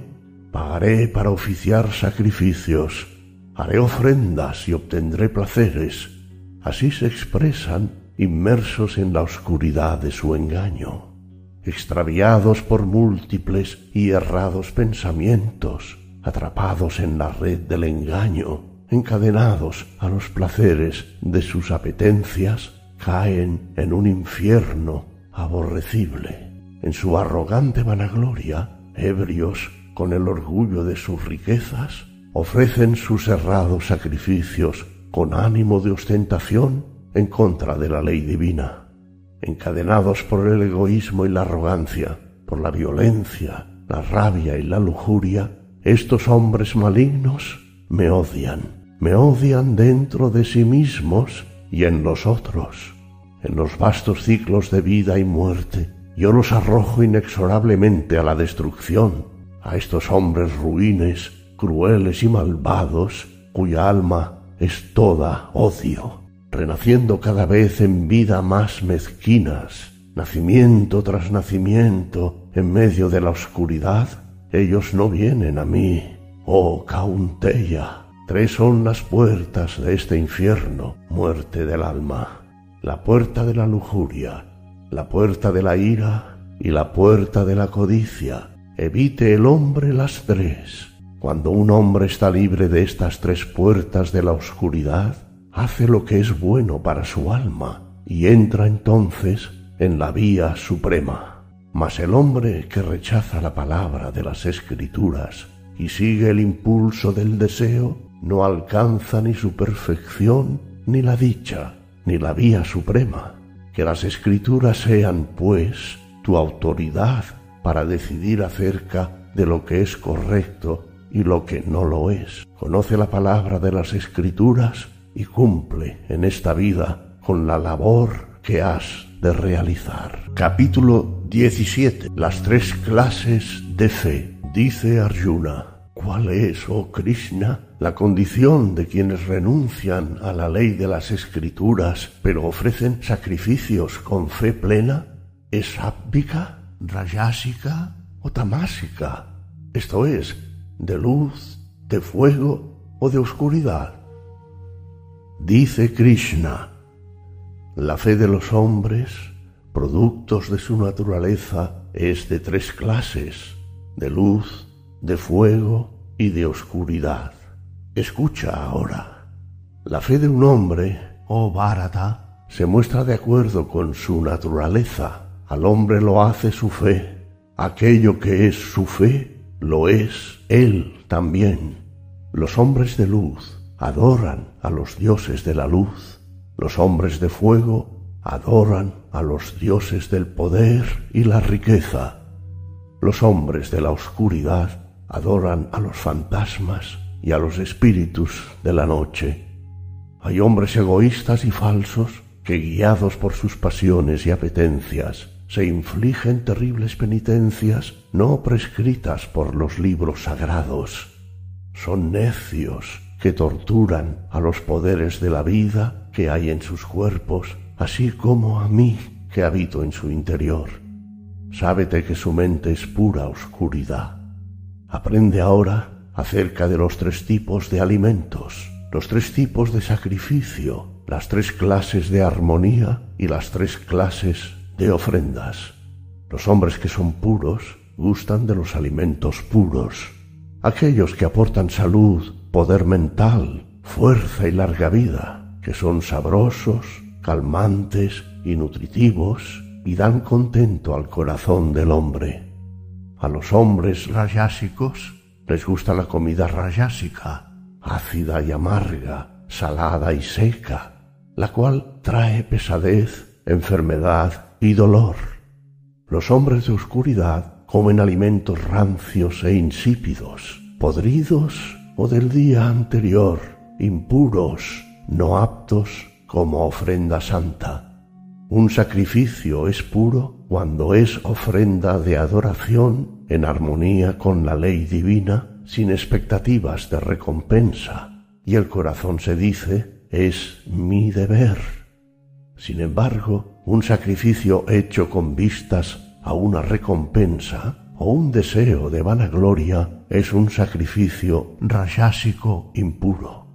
Y un sacrificio hecho en contra de la ley divina sin fe, sin actos sagrados, sin presentes de comida, ni con la debida ofrenda, es un sacrificio de oscuridad. La reverencia a los dioses de la luz, a los dos veces nacidos, a los instructores del espíritu y a los sabios, así como la pureza, la rectitud, la castidad y la no violencia. En eso consiste la armonía del cuerpo, las palabras que dan paz, las que son buenas, hermosas y verdaderas, así como las lecturas de los libros sagrados, en eso consiste la armonía de las palabras. La serenidad de la mente, el silencio, la armonía consigo mismo, la amabilidad y la dulzura, así como un corazón puro. En eso consiste la armonía de la mente. Esta triple armonía se considera pura cuando es practicada con suprema fe, sin deseo alguno de recompensa y en unidad de alma. Mas la falsa penitencia realizada para granjearse reputación, honor y consideración es impura, pertenece a rayas y es inestable e incierta. Cuando el autocontrol se convierte en autotortura debido a flojedad mental, o cuando su objetivo es dañar a otro, entonces el autocontrol es propio de la oscuridad. Un presente puro es aquel que se da desde el corazón a la persona adecuada, en el momento adecuado y en lugar adecuado, y cuando no se espera nada a cambio. Pero cuando se da esperando algo a cambio o con vistas a una futura recompensa, o cuando se da de mala gana, el presente es rayásico e impuro. Y el presente, dado a la persona equivocada, en el momento equivocado, y en el lugar equivocado, o un presente que no viene del corazón y se da con desprecio orgulloso, es un presente propio de la oscuridad. Om, Tat, Sat, cada una de estas palabras es una expresión de Brahman, de quien vinieron en un principio los brahmines, los Vedas y el sacrificio. Así pues, es con la expresión Om que los amantes de Brahman comienzan toda acción de sacrificio, presente o armonización personal realizada según las escrituras. Y con la expresión Tat y el renunciamiento a toda recompensa, esa misma acción de sacrificio presente o armonización personal es hecha por quienes aspiran a la libertad infinita. Sat representa lo que es bueno y verdadero. Así pues, cuando una acción se realiza correctamente, el fin de esta acción es Sat. La perseverancia en el sacrificio, el presente o la armonización personal es Sat, así como toda acción consagrada a Brahman. Mas la acción realizada sin fe es Asat, nada. El sacrificio, el presente o la armonización personal hecha sin fe son nada, tanto en este mundo como en el mundo que ha de venir.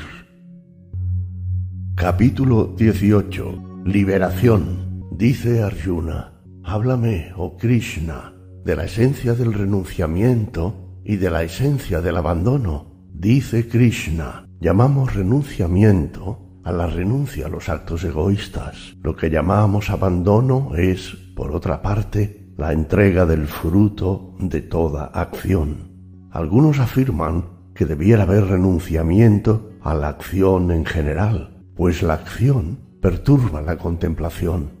Otros, sin embargo, afirman que no se debe renunciar a las acciones del sacrificio, la ofrenda y la armonización personal. Escucha ahora mi verdad acerca del abandono de las acciones. Oh tú, el mejor de los báratas.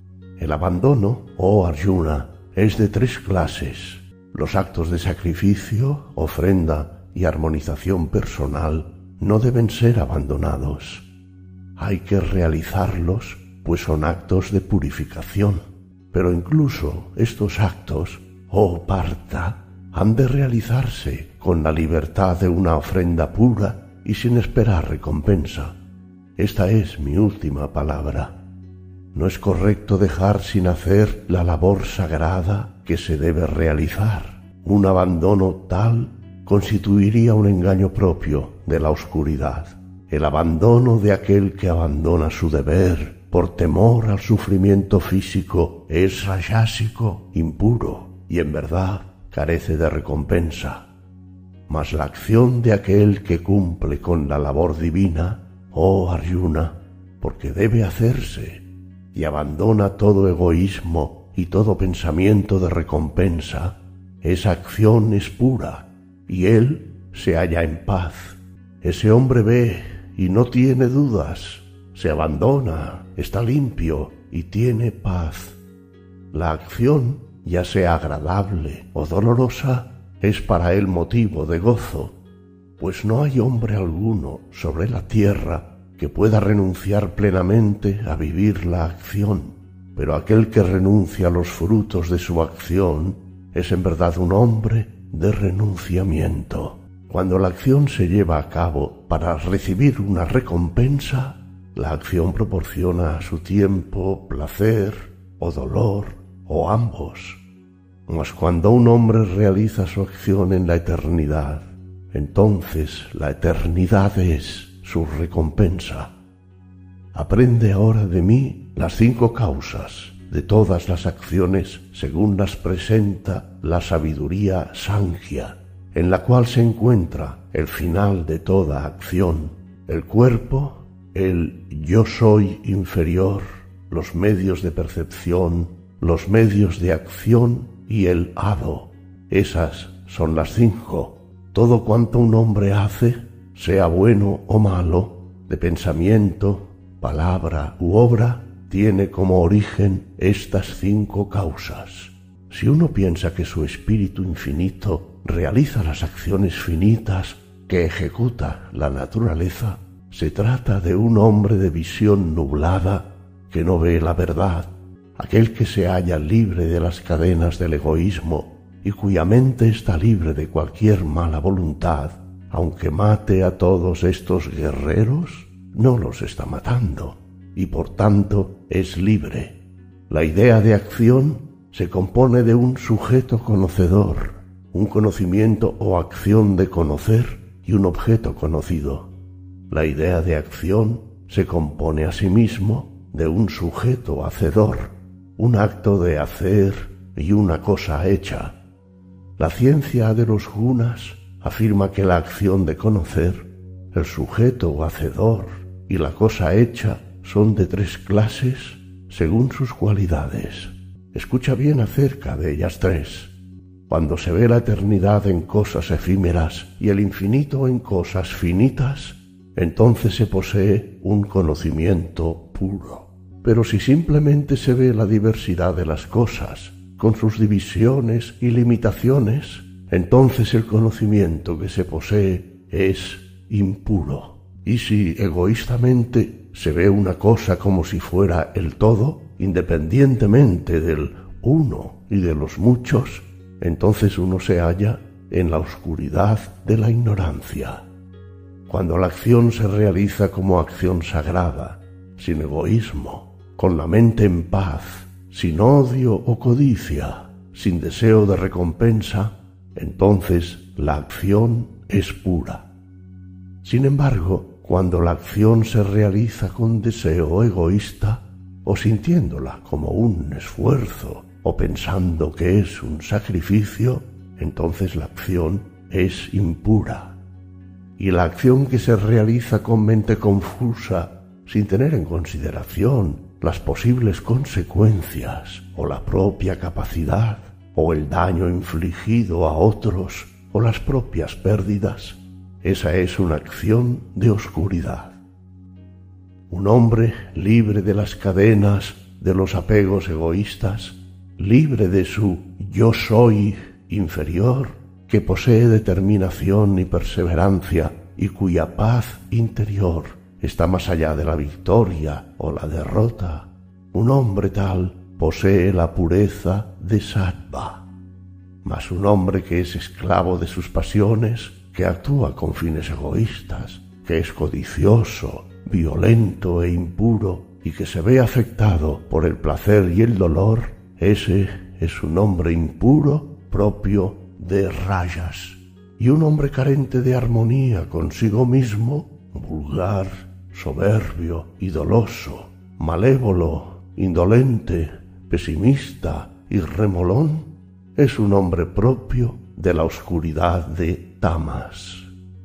Escucha ahora al completo y en detalle cuál es la triple división de la sabiduría y de la firmeza de acuerdo con los tres gunas. Existe una sabiduría que sabe cuándo ir y cuándo volver, qué ha de hacerse y qué no ha de hacerse, qué es el temor y qué el valor, qué es la atadura y qué la liberación. Esa es la sabiduría pura. La sabiduría impura no posee una visión clara de lo que es correcto e incorrecto, lo que ha de hacerse y lo que no ha de hacerse, y existe una sabiduría oscurecida entre las tinieblas cuando se piensa que lo incorrecto es correcto y cuando se piensa que las cosas son lo que no son. Cuando en el yoga de la contemplación santa los movimientos de la mente y del aliento de vida se hallan en pacífica armonía, entonces hay firmeza y esa firmeza es pura. Sin embargo, la firmeza que con deseo de recompensa se apega a la riqueza, al placer e incluso al ritual religioso es una riqueza propia de la pasión, impura. Y la firmeza por la cual el necio no abandona la pereza el miedo, la autocompasión, la depresión y la codicia es en verdad una firmeza propia de la oscuridad. Aprende ahora, oh tú, el mejor de entre los báratas, acerca de las tres clases de placer. Está el placer de seguir el camino correcto que conduce al fin de todo dolor. Lo que en principio parece una copa de dolor se descubre al final como un vino inmortal. Ese placer es puro, es el gozo que surge de una visión clara del espíritu, mas el placer que procede de las apetencias de los sentidos hacia los objetos de su deseo, el cual parece al principio dulce bebida, pero al final se torna copa de veneno, es el placer de la pasión, impuro. Y ese placer, que tanto al principio como al final es sólo un engaño al alma, y que procede de la flojedad del sueño, la pereza o el descuido, es el placer de la oscuridad. Nada hay sobre la tierra o en el cielo que esté libre de estos tres poderes de la naturaleza.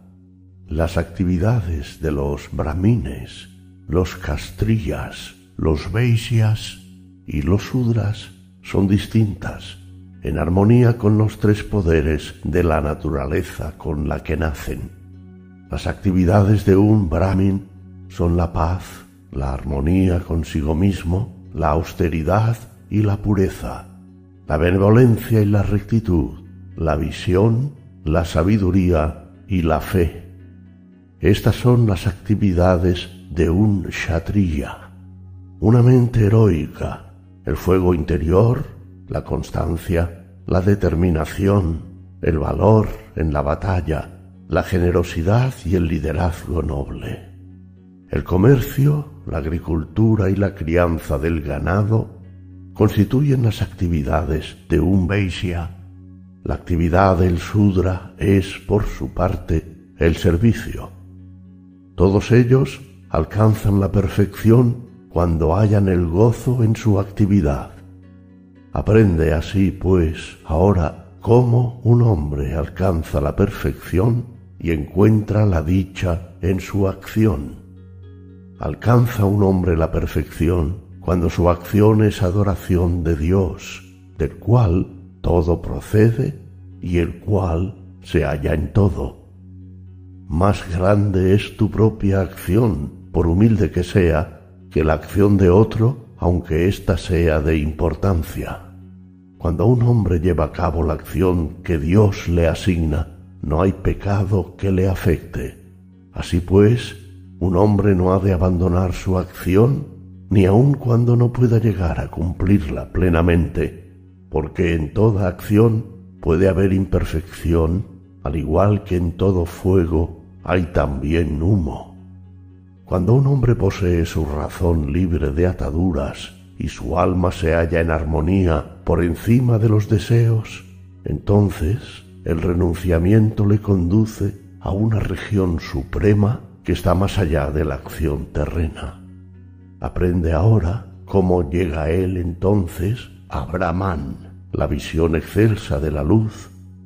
Cuando la visión de la razón es clara y el alma se halla instalada en la firmeza y la armonía, cuando el mundo del sonido y los otros sentidos ha desaparecido y el espíritu se ha elevado por encima de la pasión y el odio, cuando un hombre mora en la soledad del silencio y la meditación y la contemplación le acompañan en todo momento, cuando el exceso de comida no daña su salud y sus pensamientos, sus palabras y su cuerpo se hallan en paz, cuando la liberación frente a la pasión es su deseo constante y su egoísmo, violencia y orgullo han desaparecido, cuando ya no hay avidez, rabia ni codicia, y el hombre se halla libre del pensamiento de lo mío, entonces ese hombre se ha alzado sobre la montaña del Altísimo. Él es digno de ser uno con Brahman, con Dios. Él es uno con Brahman, con Dios, y su alma está en paz, más allá de la pena y el deseo. Su amor es uno hacia toda la creación y su amor hacia mí es supremo. Por el amor me conoce verdaderamente quién soy y qué soy. Y cuando me conoce de verdad, se adentra en mi ser. En cuanta acción realiza, haya refugio en mí, alcanzando entonces por mi gracia el hogar imperecedero de la eternidad. Ofréceme en tu corazón todas tus acciones y veme como el fin de tu amor. Refúgiate en el yoga de la razón e instala por siempre tu alma en mí, pues si tu alma descansa en mí, superarás todos los peligros por mi gracia. Pero si tus pensamientos se centran en ti y no escuchas, perecerás. Si no te enfrentas en la batalla de la vida porque, llevado por el egoísmo, temes el combate, tu resolución es vana. La naturaleza te forzará, pues te hallas bajo las ataduras del karma, de las fuerzas de tu propia vida pasada, aquello que tú, en tu engaño y llevado por la buena voluntad, no quieres hacer, tendrás que hacerlo a la fuerza. Dios mora en los corazones de todos los seres, oh Arjuna. Tu Dios habita en tu corazón y su poder prodigioso mueve todas las cosas, cual marionetas de sombras chinescas, haciéndolas girar hacia adelante en el río del tiempo. Acude a él con todo su ser y encuentra tu salvación. Oh, Bharata, por su gracia obtendrás la paz suprema, tu hogar de eternidad. Te he dado palabras de visión y sabiduría más secretas que el más arcano de los misterios medítalas en el silencio de tu alma y luego, libremente, actúa según tu voluntad. Mas escucha aún mi última palabra, el secreto arcano del silencio, porque eres mi bien amado, te referiré palabras de salvación. Entrégame tu mente, entrégame tu corazón y tu sacrificio y tu adoración. Te doy mi palabra verdaderamente vendrás a mí, pues me eres grato. Déjalo todo atrás y ven a mí en busca de tu salvación. Yo te libraré de las ataduras de los pecados. No temas más.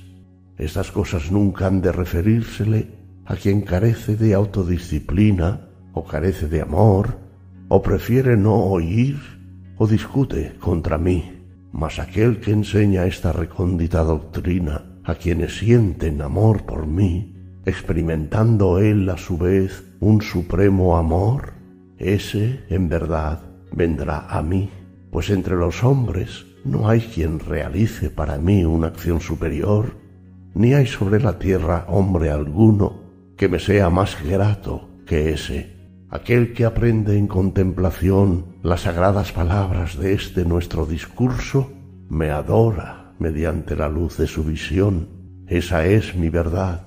Y aquel que únicamente escucha, pero tiene fe y no duda, ese también alcanza la liberación y los mundos gozosos de los hombres justos. ¿Has oído estas palabras? Oh Parta, desde la comunión silenciosa con tu alma, ha disipado tu luz interior el engaño en que te hallabas. Dice Arjuna, por tu gracia he recordado mi luz, desapareciendo con ello mi engaño. Ya no tengo dudas, firme es mi fe, y bien puedo decir ahora que se haga tu voluntad. Dice Sanjaya, palabras tan gloriosas oí entre Arjuna y el Dios de todo, lo cual llenó de estupor y asombro mi alma. Por la gracia del poeta Vyasa, escuché estas palabras de recóndito silencio. Oí el misterio del yoga enseñado por el maestro Krishna en persona.